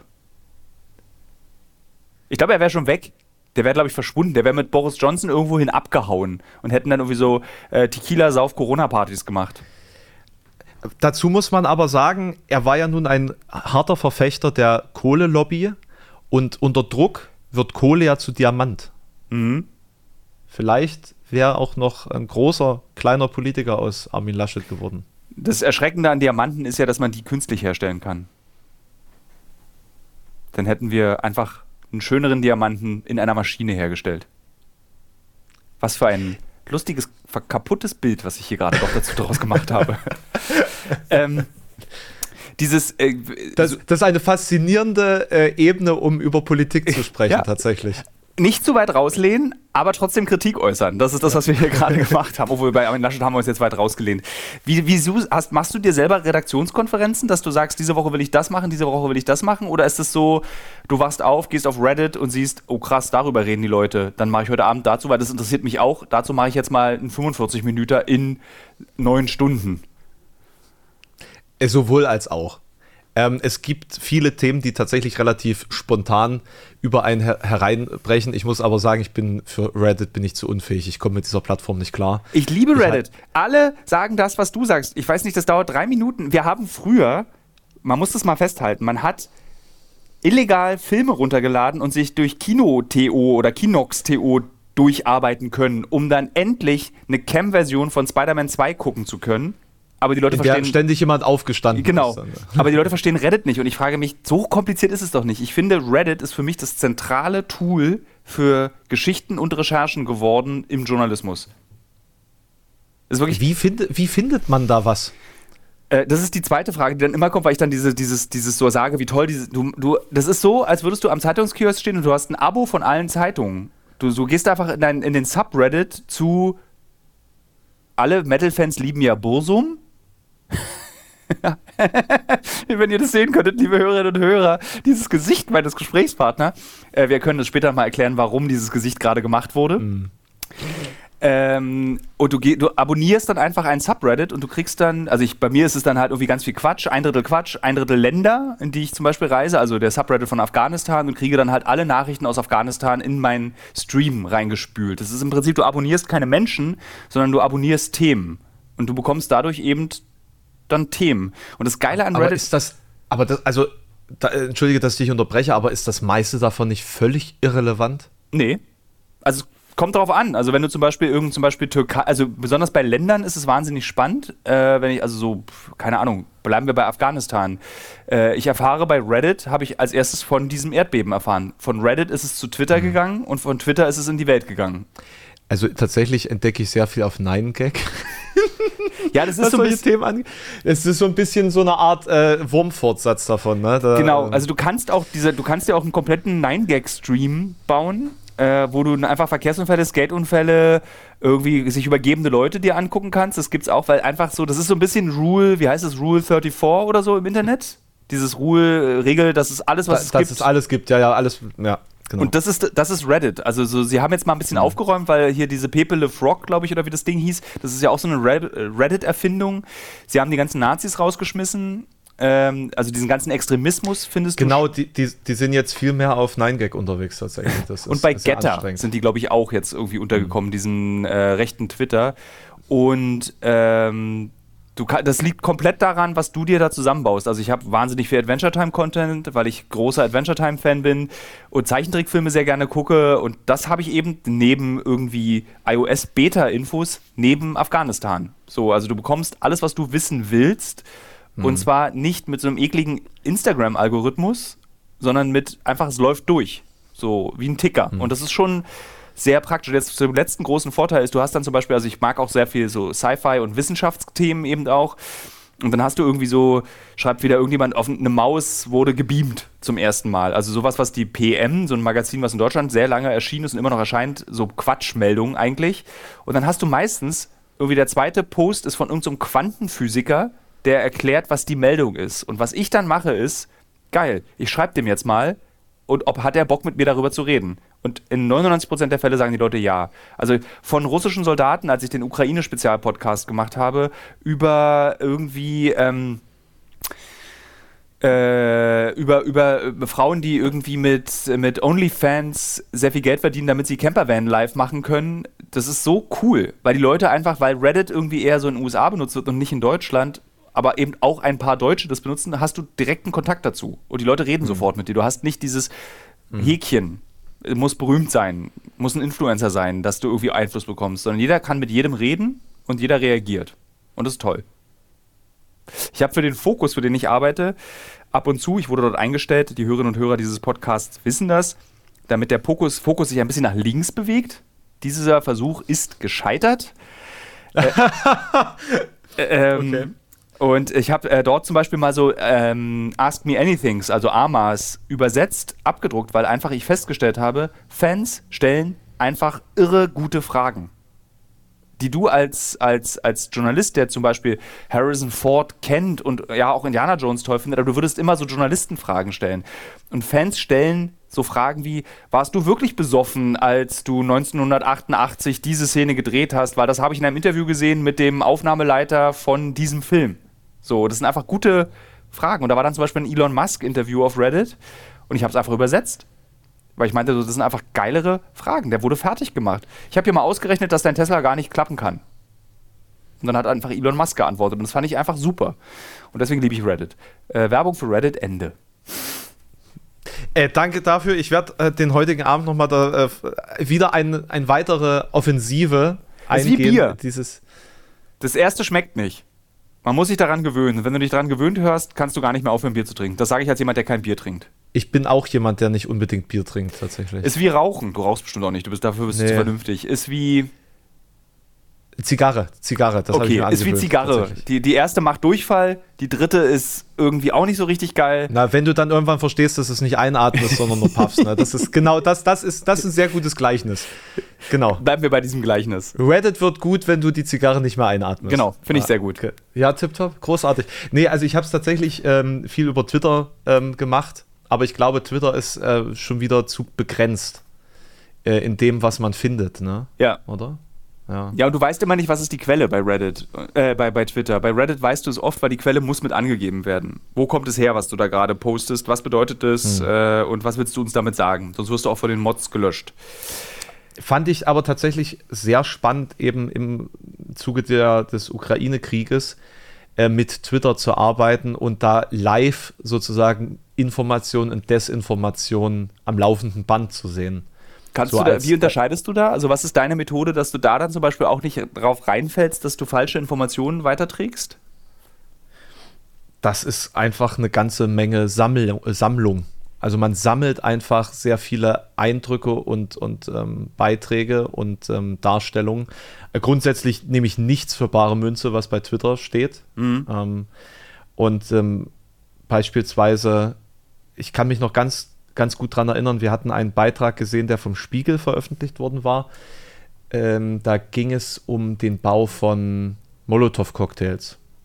Und da wurde eine Szene benutzt, die eigentlich aus dem Jahr 2014 war. Und wurde aber für eine aktuelle Szene verkauft, sozusagen. Ja. Oder, oder unbewusst äh, genutzt. Und da wurde klar, uff, äh, es ist einfach auch für gestandene ähm, Medienprofis gerade eine sehr, sehr heikle Zeit und man, man, muss, man muss extrem drauf aufpassen. Und ähm, nur wenn sich das in irgendeiner Form mit dem gedeckt hat, was irgendwo äh, im offiziellen äh, Zeit.de Live-Tickern oder so, so wiedergegeben wurde, hat das überhaupt eine Rolle gespielt. Ne? Gerade wenn es jetzt irgendwie vom Verteidigungsministerium der Ukraine oder so veröffentlicht wurde oder ähm, von Ja. irgendwelchen Soldaten, äh, Russ, äh, russischen Soldaten. Es gibt beispielsweise, ich habe da lange nicht mehr hingeguckt, ähm, ein, es wurde mir sehr oft geschickt, ein YouTuber, ähm, wie ist denn der, Lancaster oder so? Hat so einen, einen britischen Namen. Ja, Der- ich weiß, der wo es hingeht bei einer Geschichte, aber erzähl mal weiter. Genau, der ähm, ist als Kriegsberichterstatter in der Ukraine unterwegs gewesen. Und da hat er beispielsweise, das ist ein Video, das mir zugeschickt worden ist, hat ein Video gezeigt, wo ähm, angeblich ein russischer Artillerieschlag oder Raketenangriff eine Schule getroffen hat. Und zeigt dann auch äh, tote Lehrerinnen, die da halt ähm, halb zerfetzt äh, da rumliegen. Also wirklich straight Ja, ja. away gezeigt. So. Und ähm, von wegen, ja, hier, das ist quasi, was die Ukraine dir zeigen äh, will. Ne? Und dann schaut man ein bisschen weiter in diesem Kanal und ist halt mit russischen Truppen unterwegs. Denkst du so, Leute, ihr hättet vielleicht einfach so ein paar Videos vorher mal gucken können, mit wem der hier unterwegs ist. Also, Ja. ähm, also vielleicht ist das ein bisschen parteiisch, möglicherweise. Aber ich finde, gerade in diesem Ukraine-Konflikt ist sehr deutlich geworden, es ist sehr, sehr schwer als Journalist ähm, unparteiisch zu sein. Ich, äh, ich habe jetzt meine Haltung dazu oft geäußert in den letzten Monaten, habe immer gesagt, dass ich äh, mir immer noch erlaube, Pazifist zu sein und es auch ganz furchtbar finde, wenn Menschen, die sich entscheiden zu sagen, ich bin immer noch gegen Krieg und den Einsatz von Kriegswaffen, egal mit wem und für wen, zu vorzuwerfen, dass man das also so White Privilege ist. Dass man sagt jetzt so, dass du entscheidest das jetzt einfach, weil du hier in einem Frieden lebst. Das ist kein richtiger Umgang mit, mit Pazifismus, finde ich, oder mit dem. Mit Aber dem, ist es dann immer gleich White Privilege? Nee, es ist Privilege. Einfach Privilege, Ja, du lebst, lebst ja. nicht im Krieg. Ähm, Und ich würde von mir jetzt behaupten, ganz persönlich und jetzt wirklich persönlich, dass ich sehr viele Kriege gesehen und erlebt habe, nicht als Mhm. Opfer, sondern als Berichterstatter. Ähm, und ich habe und ich kenne auch in der Geschichte der Menschheit keinen Krieg, der mit einem Rüsten beendet wurde. Es gibt es einfach nicht. Es ist einfach, du schickst Waffen irgendwo hin, der Krieg geht weiter. Du schickst die Waffen dorthin, du weißt nicht, was passiert, wenn es zu einem Frieden kommt, auf, zu einer Kapitulation in dem jeweiligen Land und die Waffen sind in dem Land. Wir wissen nicht, ob irgendwie jetzt die Menschen, die Waffen bekommen, in fünf Jahren sagen, ey, die EU hat uns so krass im Stich gelassen, wir werden jetzt mal äh, christliche Fundamentalisten und sagen, mhm. wir holen uns Europa zurück. Und dann sagt, jetzt, wenn jetzt Hörerinnen und Hörer sagen, so ein Quatsch, so ist die Taliban entstanden. Genau so ist die Taliban entstanden. Man gibt Waffen in einen Konflikt rein, in dem man eigentlich nichts zu suchen hat und macht sich einfach eine neue Armee, neue, neue harte Punkte, neue Kriege und Krie Waffen verlängern einfach menschliches Leid. Und ich war vor kurzem auf einer Waffenmesse und habe einen Waffenverkäufer gefragt, was ist der Zweck dieser Waffen? Und er sagte, der Zweck dieser Waffen, des Iron Domes zum Beispiel, ist der Schutz des Wertvollsten im Krieg, nämlich der Zivilisten. Aber wer stirbt durch diese Waffen? Zivilisten. Und es werden immer weiter Zivilisten sterben. Wenn wir Artillerie weggeben, wenn Artillerie aus Russland kommt, es sterben einfach Zivilisten und der Krieg wird nur verlängert, nicht beendet. Und ich bin einfach dann so, wir müssen einen diplomatischen Weg finden an der Stelle. Auch in der Ukraine- und Russland-Konflikt, auch wenn es schwierig ist, mit Putin zu reden. Moment, bevor alle Hörerinnen und Hörer jetzt schon sagen, ich höre mir nie wieder diesen Podcast an. Natürlich hat die Ukraine meine größte Sympathie, meine größte Unterstützung. Und ich will, dass dieser Krieg für dieses Land beendet wird. Und ich will, dass die Grenzen der Ukraine nicht übertreten werden durch gar keine Nation. Ähm, aber ich finde nicht, dass es, dass diese, diese Kriegslust, die in Europa entstanden ist, die, mit der kann ich nicht umgehen. Kann ich einfach nicht. Mhm. Weil ich es gesehen mhm. habe, was Kriegslust mhm. mit Ländern macht. Und ich habe so eine Angst vor Europa der Zukunft, vor einem Europa der Zukunft, wenn wir denken, dass Aufrüsten der einzige Weg ist, einfach. So, Aufregen, Ende. Mhm, ich, ich verstehe und ähm, akzeptiere diese Meinung, möchte ich sagen. So, als wenn da, wir ein Paar wären. Nee, nee, da divergieren wir, glaube ich, einfach an der Stelle. Weil ich, also ich finde nicht, dass man den, den Ukraine-Konflikt mit Afghanistan vergleichen kann. Ja, wollte ich ähm, auch nicht. Ich wollte nur ein Beispiel nennen, dass Waffenlieferungen äh, eben zu. Absolut, absolut. Ich, ich bin nur der Überzeugung, dass es. Es kommen hier mehrere Perspektiven rein, finde ich, und dass am Ende immer die Zivilbevölkerung die Leidtragenden sind. Das ist, glaube ich, also ob nun in einer direkten weiteren Territorialschlacht oder ob nun unter der Besatzung Russlands. Äh, also es werden weiterhin Menschen sterben, ja. viele Menschen. Und das ist die Tragik daran. Egal was wir tun, für die Menschen in der Ukraine wird es auf mittelfristige Sicht nicht besser werden. Und ähm, ich glaube einfach daran, dass anders. Ich finde es schrecklich, dass die Ukraine gerade ein Werkzeug ist, Russland aufzuhalten und dass die Menschen dort zum Werkzeug werden, Stimme zum Werkzeug Europas äh, und, und des Westens, quasi zum Bollwerk gemacht worden und gemacht werden. Das ist meines Erachtens völlig unstrittig. Aber die Frage ist, gäbe es eine Alternative oder gab es eine Alternative, die auf weniger Leid hinausgelaufen wäre? Und ich bezweifle das. Und ähm, wenn wir jetzt über das Europa der Zukunft sprechen, ich sehe schlimme und autoritärere Zeiten auf uns zukommen. Ja. Gerade im Hinblick auf die Klimakrisen und Katastrophen und Klimaflüchtlinge. Ich sehe ähm, eine Festung Europa als ge gesetzt. Das, wird, das werden wir nicht verhindern können. Das wird passieren. Wir sind ja mittlerweile schon, wir, wir, wir sind ja quasi schon in, in Festung Europa äh, und die Menschen sterben an den Grenzen beim Versuch hierher zu kommen. Das ist ja schon Fakt und das wird ähm, einfach nur mehr werden. Ähm, und ich denke, die fetten Jahre sind vorbei, nicht nur bei uns, sondern so generell. Ich, also, aber ich meine, ich bin ja auch jemand, der Dystopien les, liest, ja. Also ich bin ja, also, ne, äh, sorry, vielleicht bin ich da jetzt einfach extrem pessimistisch, aber ich, ähm, ich glaube, dass, dass dieser, dass sozusagen die Ukraine das Opfer bringt, dass eine Vorbereitung auf eine territoriale, ähm, ein territoriales Zusammenrücken Europas gebracht wird. Ja. Jetzt mit der mit der Eingliederung Schwedens und Finnlands in die NATO. Wir sehen quasi jetzt, wie, wie die Staaten unter Druck, jetzt sind wir wieder bei diesem Kohle zu Diamant, äh, äh Bild äh, unter Druck sozusagen zu einer härteren Einheit sich äh, verbinden, um sozusagen mit der, mit der Blockbildung in der globalisierten Welt ähm, zurechtzukommen.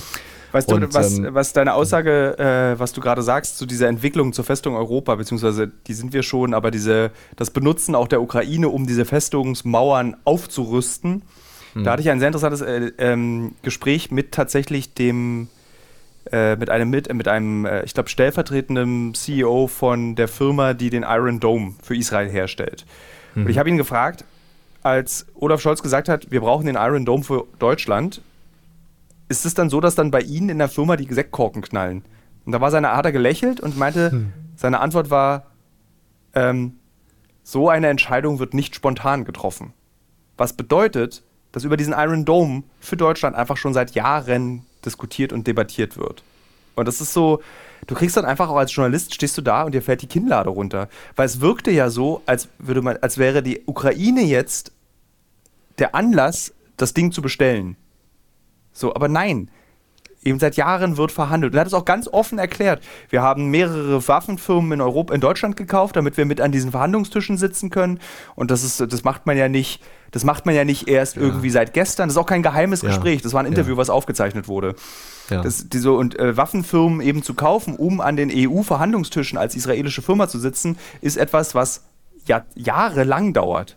Und das hm. fand ich total faszinierend, dass dieses ähm, dass das Gefühl, was wir als Zivilisten haben, wenn wir diesen Krieg beobachten, dass alles kopflos entschieden wird und ganz schnell entschieden wird und Waffenlieferung und Waffenbestellung, nee, auch die 100 Milliarden Euro für die Bundeswehr sind nichts, was irgendwie so, huch, das machen wir jetzt mal, sondern das sind Überlegungen, die als Pläne existieren und durchdacht wurden und Strategien, die durchdacht wurden. Mhm. Und das finde ich so, dass man immer in dem, in dem Glauben gelassen wird, ja. dass da sozusagen kein, kein großes Bild genau. existiert. Also ja. es wurde ja auch der, der Regierung, der Bundesregierung sehr viel vorgeworfen, dass sie planlos scheinbar handeln würde.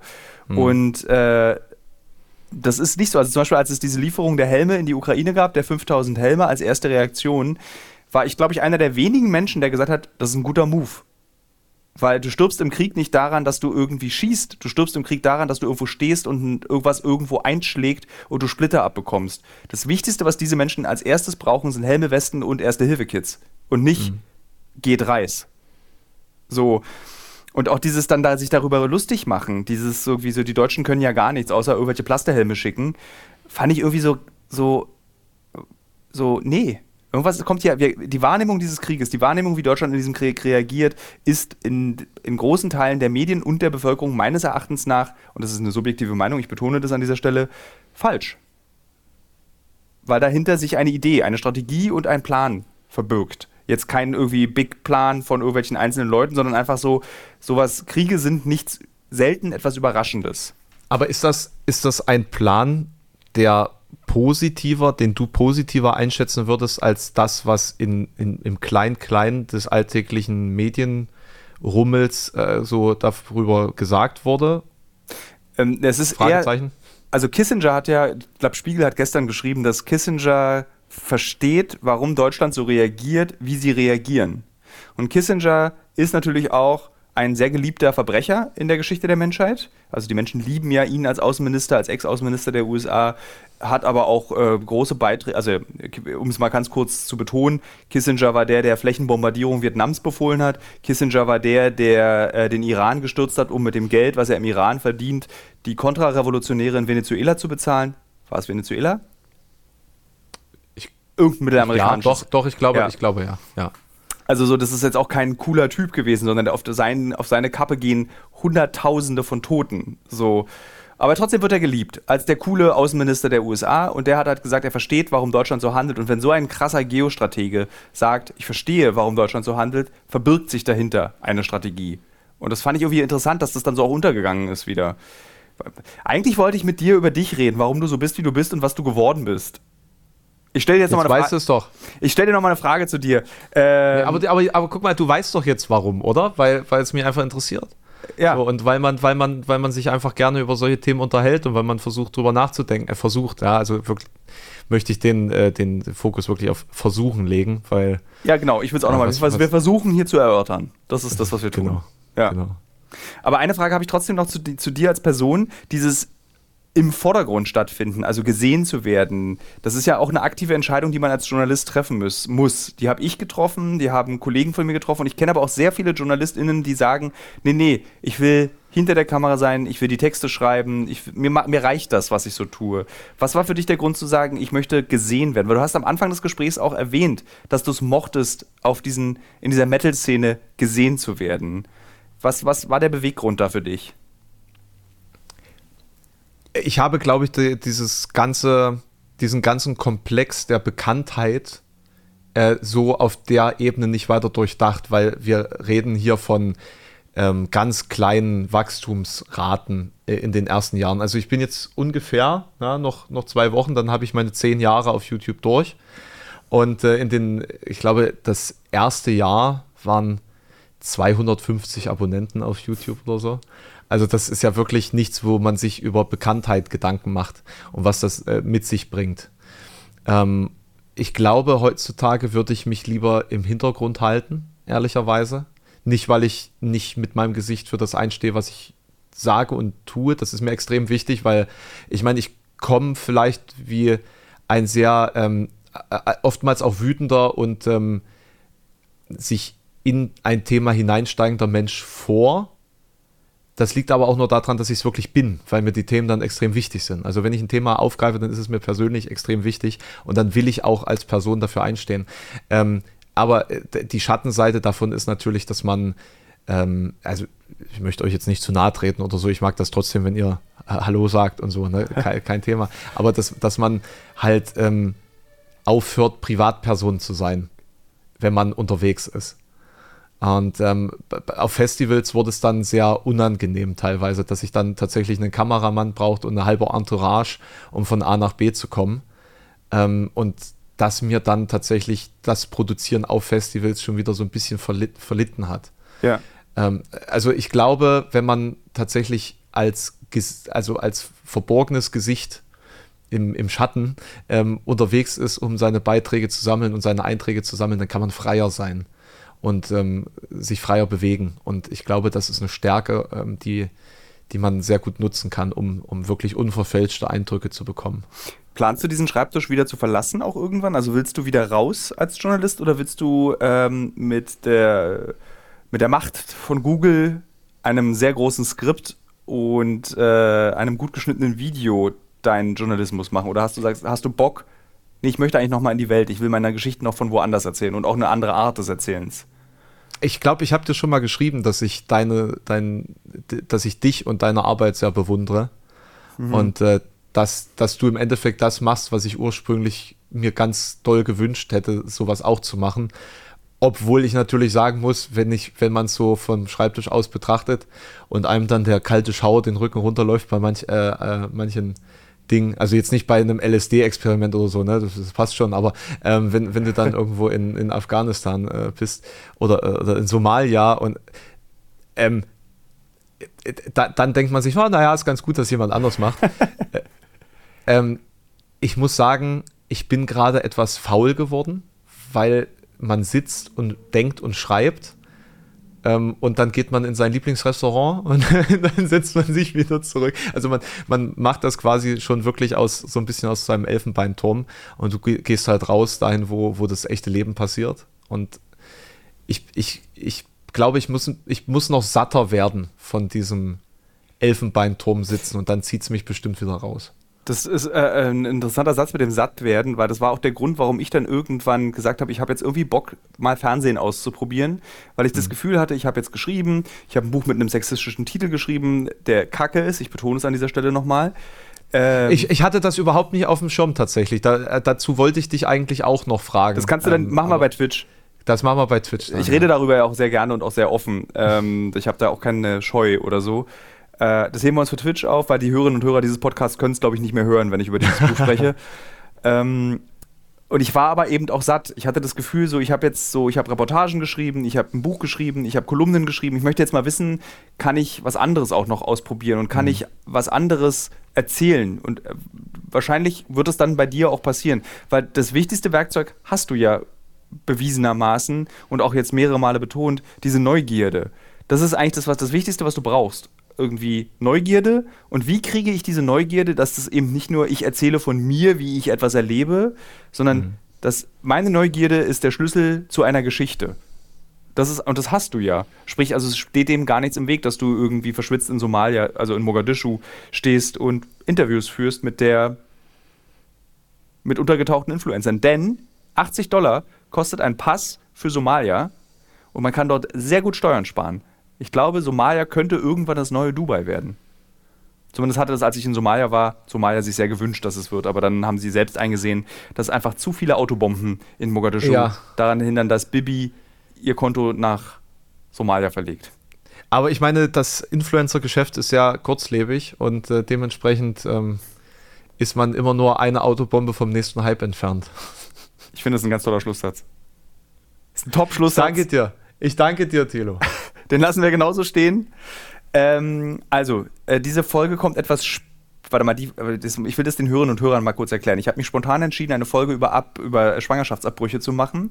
Die kommt als erstes und in der Woche darauf kommt dieses Gespräch. Aber dieses Gespräch habe ich geführt vor zwei Wochen, liebe Hörerinnen und Hörer.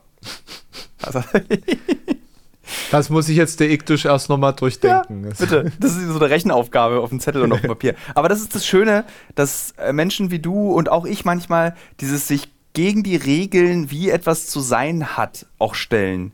So, so kann man ja keinen Journalismus machen. YouTube kann keinen Journalismus. Äh, Gespräche müssen immer ordentlich sein. Der Zuschauer, äh, der Hörer muss immer alles verstehen sofort. Ist Quatsch. Ich finde, wir können, man kann Fehler machen, man kann sich unterhalten, man kann so sein und man kann unmögliche Rechenaufgaben im Kopf, wann dieser Podcast aufgezeichnet wurde, am Ende eines Podcasts auch sagen. Man, es gibt doch diesen schön geflügelten Satz, der Meister zerbricht die Form. Ähm, also, es ist jetzt nicht so gonzo, wie du denkst. Ähm, andere große Geister haben das, glaube ich, auch schon bemerkt, dass gerade das gegen den Strom schwimmen am Ende vielleicht das Erfolgsrezept äh, ist. Während, das, und, können, das, ähm, das, können wir noch mit den Hörern debattieren und den Hörerinnen, das können sie dann auch mal schreiben. Ich hätte wahnsinnig Bock, mit dir einmal in der Woche einen Podcast über Nachrichten zu machen. Und zwar nicht wie Sascha Lobo und Jule Lobo, wo es viel The News heißt, sondern, ja, ja, ja, nee, ich, ich will möchte, nee, lass uns haltungsmäßig, es ist ein sehr guter Podcast zum Joggen. Lassen wir es dabei. ähm, ich würde gerne, weißt du, das, was soll ich denken? Ich kriege unglaublich, also als These, ich kriege sehr, sehr viele Nachrichten. Ey, Tilo, das und das ist passiert. Kannst du dazu mal einen Podcast machen? Ich weiß nicht, was ich davon halten soll. Ich weiß nicht, wie ich mich dazu verhalten soll. Ich weiß nicht, wie ich dazu, äh, muss ich dazu eine Meinung haben? Und ich fände das wahnsinnig spannend mit dir, weil wir, glaube ich, so eine ganz kleine Unschärfe aneinander haben, wie du zu Dingen stehst und wie ich zu Dingen stehe. Also da gibt es einen Unterschied. Das ist nicht genau deckungsgleich.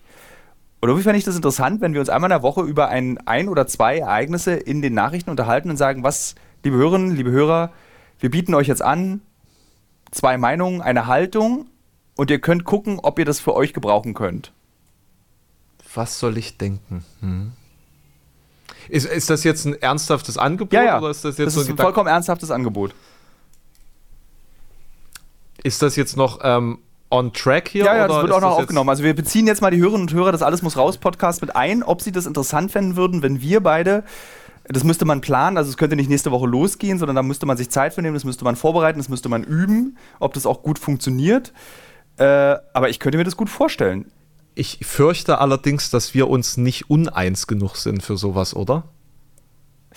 Die Frage ist, aber ich fand es jetzt, weißt du, ich bin auf die Idee gekommen, als du gesagt hast, was ich von Pazifismus und wie ich die Ukraine sehe. Da hast du sozusagen so ein, du hast, wir waren uns ja irgendwie einig, aber du hast es besser erklärt, warum man da auch eine andere Haltung haben kann, ohne dass ich zum Sarah Wagenknecht-Fan werde.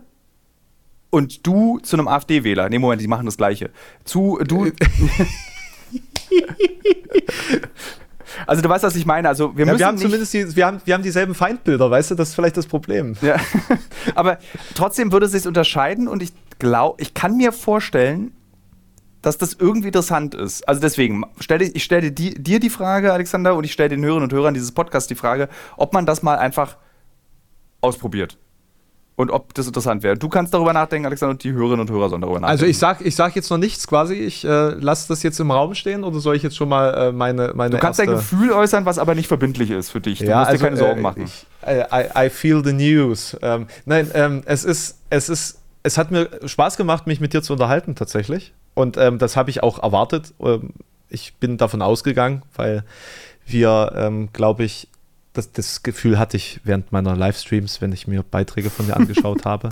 Und als ich dein Buch gelesen habe, dass wir da, glaube ich, eine ähnliche empathische Ebene haben, auf der wir kommunizieren können. Nein, ähm, also tatsächlich, ähm, ich fände es ganz cool. Ich habe nur die Befürchtung, dass das dann vielleicht auch oft Themen sind, die ich bis zu dem Zeitpunkt dann schon besprochen habe in meinen Videos. Ich weiß nicht, ob das ein Problem wäre. Überhaupt nicht.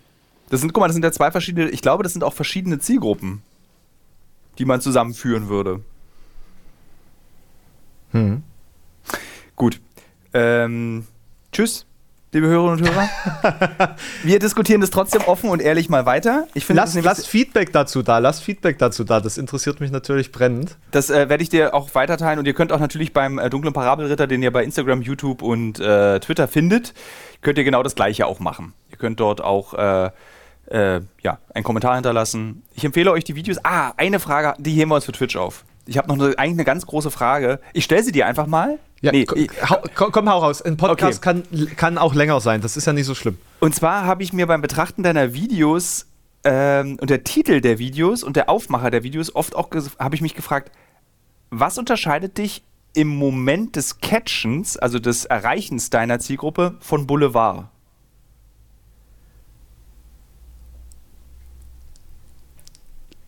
Ich überlege mir eine Antwort darauf. Nein, also das, da muss ich sagen, ähm, erwischt. Ähm, aber da sind wir wieder bei YouTube und der Art und Weise, wie, dieses, wie diese Plattform funktioniert. Ne? Ich wäre auch lieber einfach ähm, Redakteur für ein monatlich erscheinendes Blatt, das nur an Abonnenten ausgeteilt wird und äh, wo, wo keine Rolle spielt, äh, wie der Aufmacher ist am Ende des Tages, wo man für die Beiträge irgendwelche artsy Kunstinstallationen fotografiert und äh, ich bin, ich bin äh, ein Atlantic-Abonnent, ähm, by the way. Ah, ähm, okay. Das, genau. Ähm, aber äh, da muss ich mich tatsächlich leider beugen, äh, dem schnellen Aufmacher sozusagen mich anzubiedern. Und tatsächlich ist das Thumbnail meines Erachtens und der Text dazu das Allerwichtigste am ganzen Video. Leider. Das äh, habe ich jetzt schon öfter von Menschen gehört, die sich äh, in, in, dem, in dem Medium YouTube bewegen, dass das total wichtig ist und oft kommt dann auch dieses Komma leider. Ja, ich bin selber kein Freund davon und ähm, die Form der Überemotionalisierung dieser Be äh, Beitragsbilder Find, das finde ich richtig ätzend. Ich finde es komplett ätzend. Aber finde ich immer so lustig. Das, weißt du, so hochgerissene mhm. Hände, aufgerissener Mund. Mhm. Äh, finde ich irgendwie so, hat mich so. Weil das lustig ist, du klickst es dann an und wunderst dich, dass dann das Video eben eine ganz andere Qualität hat. Es ist eben was ganz anderes als das, was dir dieser, dieser, dieses, dieser Icon, dieses Icon-Button Vorschaubild verspricht. Ich, ich, ich versuche die Menschen zu überraschen mit äh, Inhalt. Huch, Inhalt! Ah, verdammt. Das ist so wie ganz früher diese Computerspielverpackung, wo du, die, wo du dachtest, das muss die geilste Grafik der Welt sein. Und dann machst du es an und das Spiel ist gut, aber es sind trotzdem nur Klötzchen, die sich miteinander ja, unterhalten. Das stimmt. Ja. Das stimmt. äh, Gerade auch bei diesen ähm, Text-Adventures. Text mhm. Mhm. Ich wünsche dir einen schönen Abend. Vielen Dank, dass wir miteinander geredet haben. Gut, dass wir diesen Podcast nochmal um eine Frage verlängert haben. Die hatte ich die ganze Zeit im Kopf. Das war eigentlich die erste Frage, die mir eingefallen ist, die ich dir stellen wollte. Das war die allererste. Aber du wolltest mir das, du wolltest mir das nicht so an den Hals knallen. Nee, ich hatte so, das war, was mir so aufgefallen ist und das war so, okay, das will ich unbedingt wissen. Das interessiert mich wirklich, warum, das, warum es da so, eine, so einen großen Unterschied zwischen Inhalt und Form gibt. Tilo, ich danke dir vor allen Dingen auch für diese Anfrage bezüglich dieses gemeinsamen Podcasts, denn es erwischt mich tatsächlich in einem Moment, wo ich darüber nachdenke, einen zusätzlichen Podcast zu meinem eigentlichen Podcast äh, zu etablieren, da, mein, da der Fokus dieses Podcasts ähm, quasi in der Vergangenheit meiner, meiner Metal-Haftigkeit äh, liegt und meines, meiner Kulturverbundenheit. Und glaube ich, gerade diese, dieser Aspekt News und äh, neue, neue gesellschaftliche Themen, die aktuell sind. Das ist, glaube ich. Finde ich geil. Ja. Habe ich richtig Bock drauf. So, liebe Hörerinnen und Hörer, ihr wart also dann Zeuge, wie eine Idee entstanden ist. Sogar dabei. Das doch, passiert auch nicht so oft. Plumps. Jetzt schneiden wir noch die Nabelschnur durch. Ich drücke auf Stopp.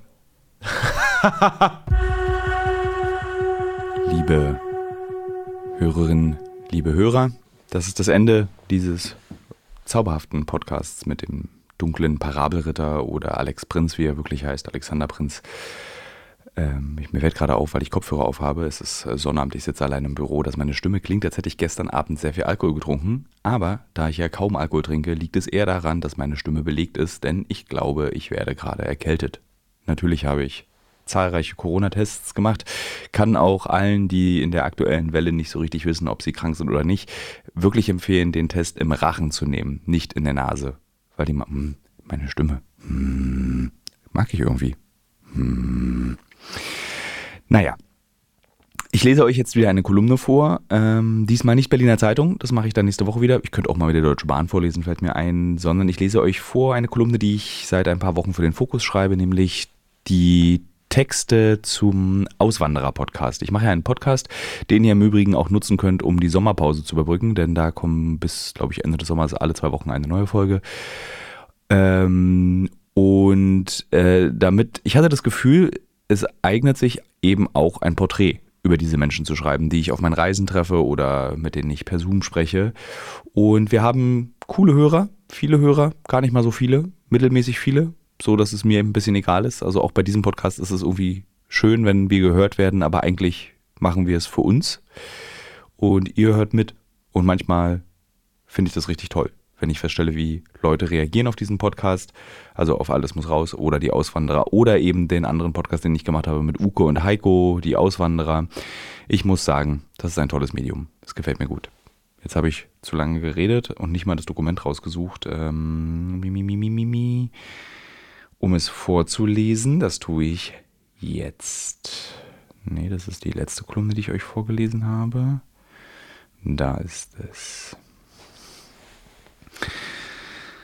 Lustiger, ich kann mich nicht genau erinnern, wie die beiden Personen hießen. Das kann ich aber jetzt nochmal kontrollieren. Dann erzähle ich euch noch, was ich äh, das neue Buch von Michael Lüders durchgelesen habe. Die, nicht das neue, ist ein älteres, die scheinheilige Supermacht über die USA. Und es hat mir sehr, sehr gut gefallen, weil er nämlich ganz sachlich und ohne, ja, wie sagt man, ohne ähm,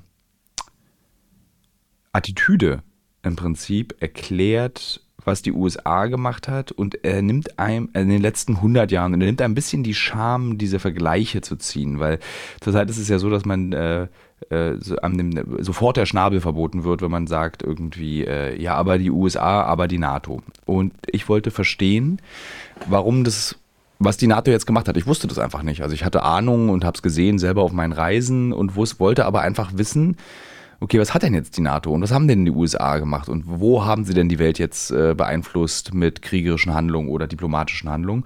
Und dieses Buch eignet sich sehr gut, sehr, sehr sachlich, ähm, das sich anzuhören äh, Quatsch, durchzulesen. Also ich kann es wirklich empfehlen, hat bei mir bei Goodreads 4 von 5 Sternen bekommen. Äh, 5 von 5 habe ich irgendwie, mache ich immer seltener, aber 5 von 5 bedeutet ja perfekt. Es ist kein perfektes Buch, weil manchmal dringt die Meinung des Autors ganz schön stark durch. Das fand ich dann eher unangenehm. Ich fand es besser, als, eine, als er dann einfach so faktisch aufgeklärt hat, was getan wurde. Also ich kann jedem verstehen, woher die Argumente jener kommen, die sagen, die NATO sind Hochverbrecher. Ich kann es aber erst verstehen, seit ich dieses Buch gelesen habe. Und jetzt Gehen wir zur Kolumne. Auf Reisen treffen wir sie zahlreich. Menschen, uh, ich mache mal mein Telefon aus, da war gerade so ein Wuh-Wuh-Wuh. Warten wir mal noch, jetzt hören alle dieses Wuh-Wuh-Wuh, entschuldigt bitte, diese Unprofessionalität. Ist Sonnabend. Auf Reisen treffen wir sie zahlreich. Menschen, die sich für ein Leben im Ausland entschieden haben. Am Strand von Thailand Männer, die in offenen Hemden, bäuchig und mit geschlossenen Gesichtern auf den Tod warten, die gehofft haben, im Paradies ist das Ende erträglicher. Die Surfer an den Stränden Portugals, die mit sandigen Füßen durchs einfache Leben gehen. Wir treffen sie in den USA, wo sie Restaurants betreiben und mit rundem Deutsch davon erzählen, was hier alles besser ist. Auswanderer sind, zumindest gefühlt, Menschen, die sich im letzten Drittel ihres Lebens befinden, die schon etwas erfahren haben, oben abschließen und neu anfangen können. Die einen Schlussstrich unter das ziehen, was sie Leben nennen. Die Verlockung der Einfachheit im Ausland im Blick, Geld auf dem Konto, mal mehr, mal weniger, Wissen über das Land, das man, das nun das Nest einer neuen Existenz sein soll. Ins Warme, ins Günstige, ins Einfache. So lassen sich oft die Motivationen zusammenfassen. Julian und Annika sind nicht so.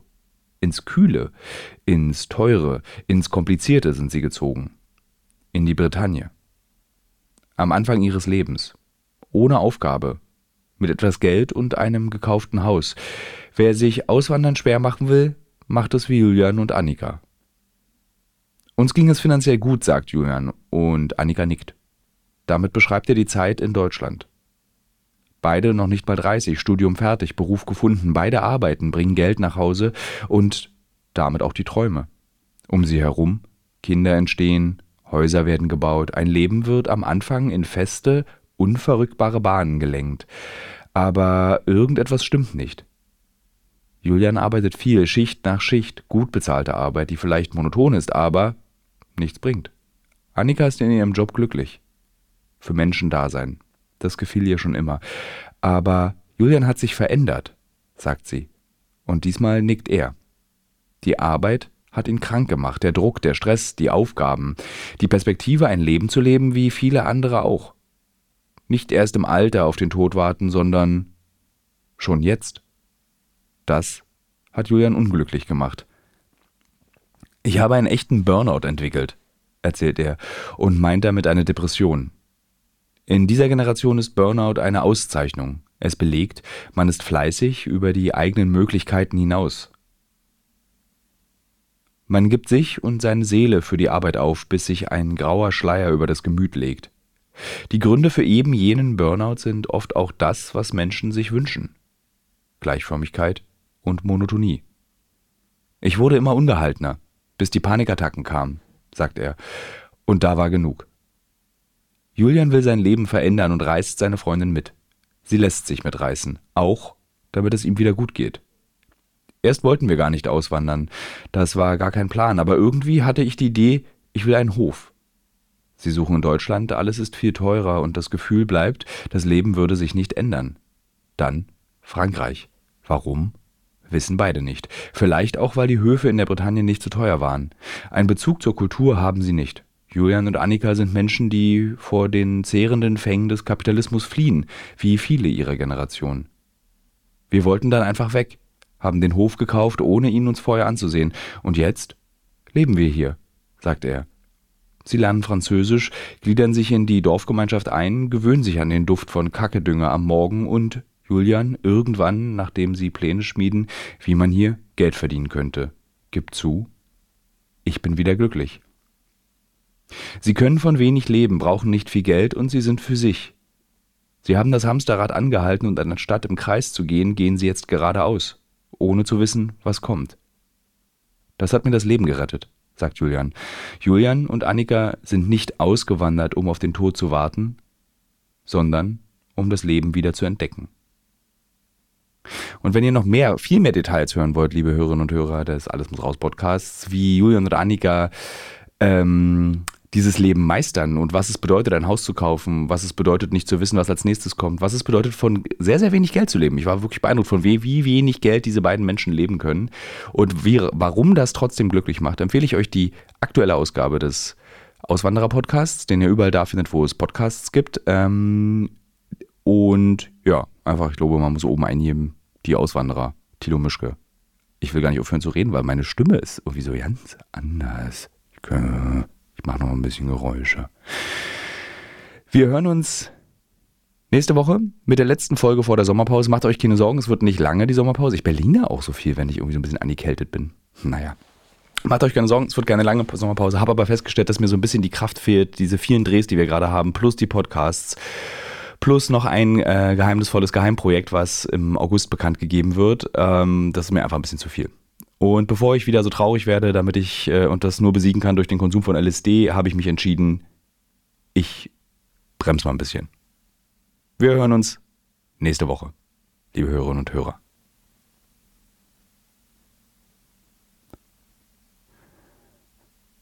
Ah, meine Stimme, ich probiere sie noch ein bisschen tiefer zu bekommen. Ich könnte da in so einem Death Metal Band mitmachen.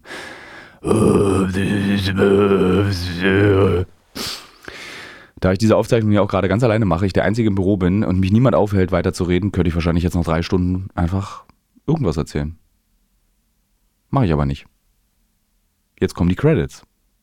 Ich danke an dieser Stelle in diesem Podcast Kaspar Dudek, Marlon Plas, Annika, äh, Quatsch, Annika ist Gast in diesem Podcast, Ann-Kathrin, also nicht in diesem Podcast, sondern in dem Auswanderer-Podcast, Ann-Kathrin Wienbrügge, die sich ähm, seit Wochen wirklich darum kümmert, dass Happy Po endlich exklusiver Sponsor dieses Podcasts sein soll. Bitte, liebe Hörerinnen und Hörer, verlinkt Happy Po im Social Media, damit die endlich diesen Podcast sponsern. Ich möchte nur Happy Po als Sponsor für diesen Podcast, nichts anderes. Ich möchte doch einfach nur in jeder Ausgabe erzählen, wie großartig Happy Po ist. Und natürlich danke ich auch Nils Nische Augustin, der, glaube ich, gerade seinen Rücken tätowieren lässt in Halle. Ich glaube, da müssen wir auch mal drüber reden, lieber Nils. Ja, das waren die Credits. Dieser Podcast ist eine Produktion der PQPP2 Audio GmbH DEVU Sky ist, nee, PQPP2 GmbH.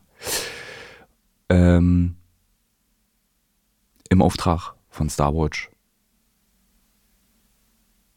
Da die Leute von Starwatch so wenig mit uns reden, fällt mir kein einziger Name ein von den Leuten, um denen auch mal danken zu können. Wir hören uns nächste Woche. Ich habe ja überlegt, ich fliege ja jetzt morgen um 10 am Sonntag aus Berlin in die USA nach Cincinnati und habe, bin gleich auf dem Weg nochmal in die Buchhandlung meiner Mutter, um mir zwei, drei Bücher mitzunehmen für diese fast vier Wochen lange dauernde Reise durch die USA und nach Costa Rica und dann wieder in die USA. Und überlege die ganze Zeit, was ich lesen kann und spielen kann. Ich werde auf jeden Fall auf dem Flug den zweiten Band des Sandman Comics lesen, den ich sensationell finde und werde wahrscheinlich Elvis auf dem Flugzeugfernseher gucken und schlafen. Und jetzt habe ich das Gefühl, ich habe den Bogen des ewigen Endes, dieses Bernd das Brotartigen Ende dieses Podcasts überspannt. Die Sehne ist gerissen. Wahrscheinlich hört jetzt wirklich gar keiner mehr zu. Die, die noch zuhören, ihr seid meine Freunde. Jetzt aber, bis nächste Woche.